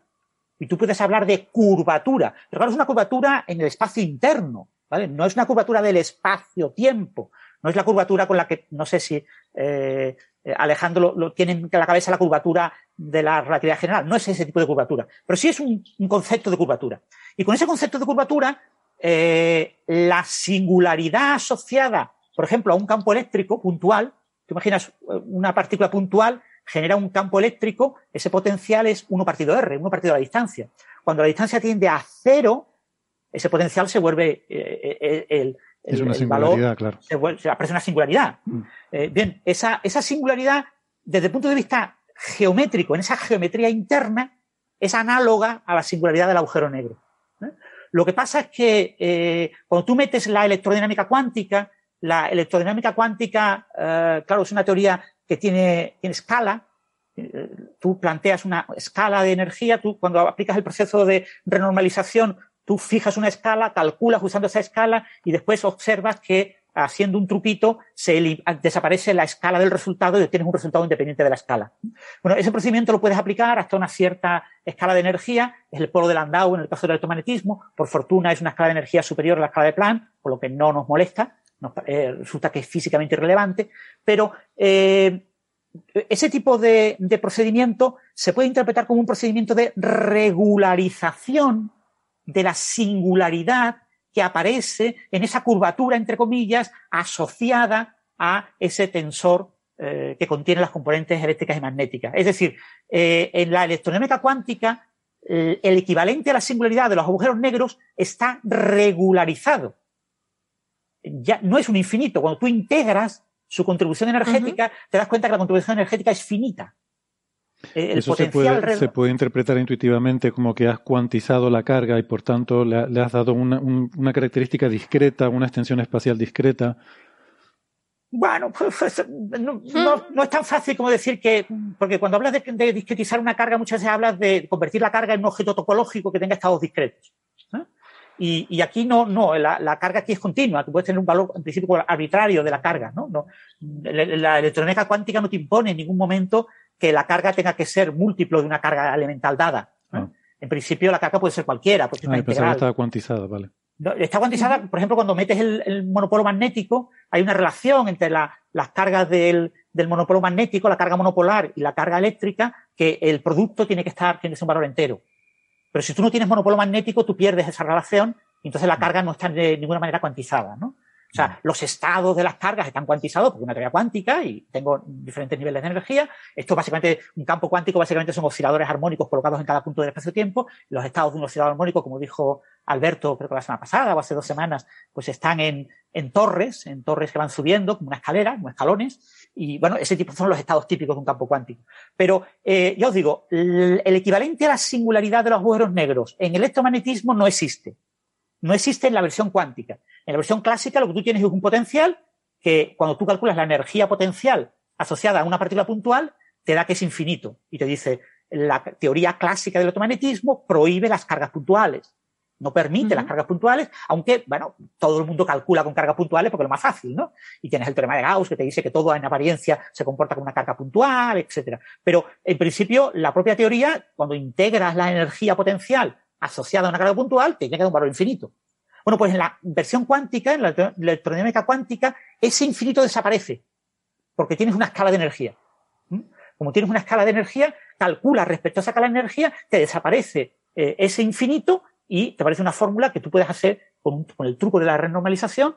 Eh, es un truco que te elimina la escala de energía de, la, fórmula explícita, jugando con los parámetros los vuelves variantes en función de la energía, la, carga eléctrica, la masa del electrón, eh, la, la, constante de acoplamiento, estructura fina se vuelven dependientes de la energía y eso te permite corregir el término que te aparece en esa escala de energía, desaparece y tienes un resultado independiente de la escala de energía. ¿no? Ese, es el truco de la renormalización que te elimina los infinitos. Pues con ese truco eliminas la singularidad tipo agujero negro asociada a las cargas en el electromagnetismo. Entonces no mm. tienes ese tipo de, de singularidad. ¿no? en mm. principio, en, eh, soluciones tipo agujero negro las tienes en, en, tanto en la interacción débil como en la interacción fuerte. Es decir, hay soluciones de tipo solitón, hay varios, hay, hay bastante tipología, no hay un mismo tipo, eh, y bueno, son más parecidas a lo que podríamos llamar un agujero negro. Por lo que esas ideas, por ejemplo, de, de holografía, de entender eh, los estados de teorías quantic gauge, teorías no lineales, tipo dinámica cuántica, entenderlas como estados de agujeros negros excitados, pues es una cosa muy natural porque tienes objetos del mismo tipo en ambas teorías y puedes hacer dualidades con ese tipo de objetos. ¿no? Es una idea que estaba en el aire en los 70, aunque realmente las ideas holográficas eh, se volvieron muy populares a finales de los 90 y, sobre todo ya en la década de los 2000 con los trabajos de Maldacena, eh, pero eh, todo ese tipo de ideas estaban en el germen porque hay ese tipo de objetos en ambas teorías. Pero en principio, ese tipo de singularidades no las tenemos en, en, las teorías cuánticas de campos gracias al, entre comillas, al proceso de renormalización. ¿no? Hay que meter detalles. Y ese proceso, como la teoría de la relatividad general en su versión cuántica no es renormalizable, porque la constante de acoplo no es adimensional, sino que tiene unidades, entonces eh, tienes que corregir cada uno de los términos del desarrollo eh, de manera específica, con lo que, claro, el truco de eh, jugar con tus parámetros y volver los que cambian con la energía, no te elimina todas las, todas las correcciones, tienes que meter correcciones adicionales, pues eso impide eh, eh, eh regularizar la singularidad de los agujeros negros en cuántica. ¿eh? Y por eso es un problema que hay que resolver con una futura teoría cuántica de la gravitación, el regularizar las singularidades de los agujeros negros. Pero que nadie, ya os digo, ni las singularidades de los agujeros negros son objetos físicos, ni las singularidades que aparecen en todas las teorías físicas conocidas todas tienen singularidades en algún tipo de régimen, eh, pero la mayor parte de la, de la, física considera que eso es irrelevante y nadie se preocupa. ¿eh? La única singularidad que preocupa a todo el mundo, no se sabe muy bien por qué, es la de la relatividad general. El, el, el 99,99% de las singularidades que aparecen en el resto de la física, como todo el mundo entiende que son irrelevantes, pues eh, al oyente habitual del programa le parecen irrelevantes. Pero no, las de los agujeros tienen que ser verdad, porque eh, tienen que existir las singularidades desnudas. Pues no. Mm. Eh, en principio, no sabemos regularizar esa singularidad, pero en otros campos sí lo sabemos y las eliminamos. Bueno, y ahora ya sí para terminar con una, porque esta creo que es cortita. Eh, Sergi Hernández, esta creo que la, respondemos muy rapidito, pregunta ¿cuál es el límite inferior de tamaño de un agujero negro? Mencionamos hace un ratito que era como la masa de un asteroide y que eso en tamaño pues creo que debe ser como un milímetro de agujero negro o algo así. Que eso viene dado porque agujeros negros que sean de menos de masa típicamente de, la masa solar no, no se forman en estrellas, sino la única posibilidad es que sean primordiales del origen del universo. Si se formaron en el origen del universo, los que fueran más pequeños que ese tamaño de un asteroide ya se habrían evaporado por radiación Hawking, que recordemos que em, es, el proceso por el cual los agujeros negros emiten radiación y van perdiendo energía poco a poco, y los que sean más pequeños que ese tamaño, digamos, de la masa de un asteroide, desde el principio, que se hubieran formado al principio del universo, ya habrían desaparecido por radiación Hawking. Por tanto, si se formaron algunos de esos, tienen que ser Mm, de más de eso, la masa de un asteroide, que debe ser algo muy pequeñito, porque si hablábamos del planeta 9 y era como una pelota de tenis o una bola de billar, pues un asteroide que es mucho más pequeño que eso, pues era, no sé, eso. Yo, yo imagino como un milímetro o algo así. Pero... Incluso micrómetros, sí. Hmm. Pero bueno, pues en, principio la pregunta tiene un doble partida, ¿no? El, ¿Cuál es el tamaño más pequeño de un agujero negro que podemos observar en la actualidad? Obviamente en la actualidad, como ha pasado ya casi 14.000 millones de años, eh, los agujeros negros muy pequeños ya se han evaporado. Mm. Entonces, en la actualidad no podemos observar agujeros negros de tamaño mucho más pequeño que un asteroide. Hay un límite de masa, no recuerdo el tamaño, pero en gramos, y a la 14 gramos, bueno, no, recuerdo la cifra. Pero eh, otro punto es, conceptualmente, ¿se puede generar un agujero negro de cualquier masa, de cualquier tamaño, entre comillas? En principio, cuando uno va poniendo la masa cada vez más pequeña, llega un momento en que el radio de Schwarzschild se hace tan pequeño como la escala de Planck. Mm. ¿Vale? Entonces, eh, y eso es un agujero negro con una masa, eh, no recuerdo, de, de, pero una masa mucho más grande que la masa de Planck. ¿eh? Entonces, eh, bueno, eh, eso podría ser un límite. No se pueden producir agujeros negros con un tamaño más pequeño que la escala más pequeña que podemos concebir, ¿no? Mm. es la escala de Planck. Pero bueno, yo digo, en principio no hay nada que prohíba agujeros negros de tamaño más grande. Claro.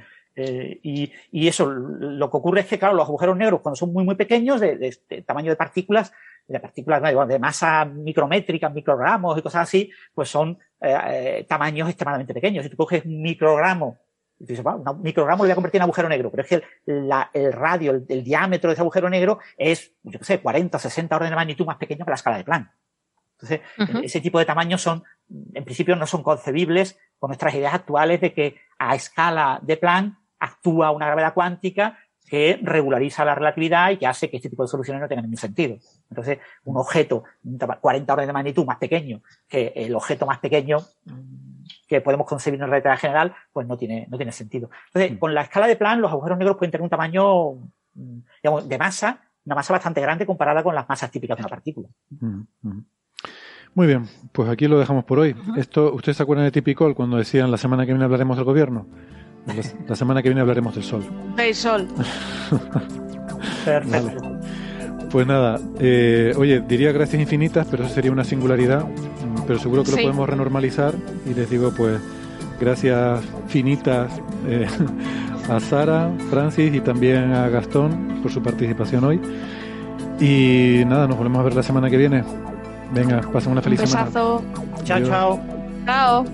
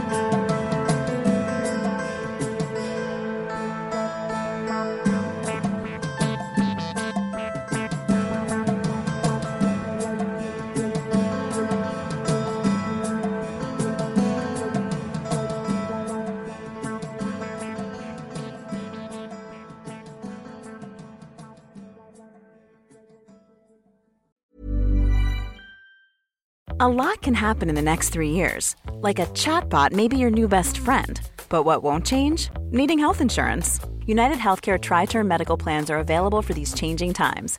Underwritten by Golden Rule Insurance Company, they offer budget friendly, flexible coverage for people who are in between jobs or missed open enrollment. The plans last nearly three years in some states, with access to a nationwide network of doctors and hospitals. So, for whatever tomorrow brings, United Healthcare Tri Term Medical Plans may be for you. Learn more at uh1.com.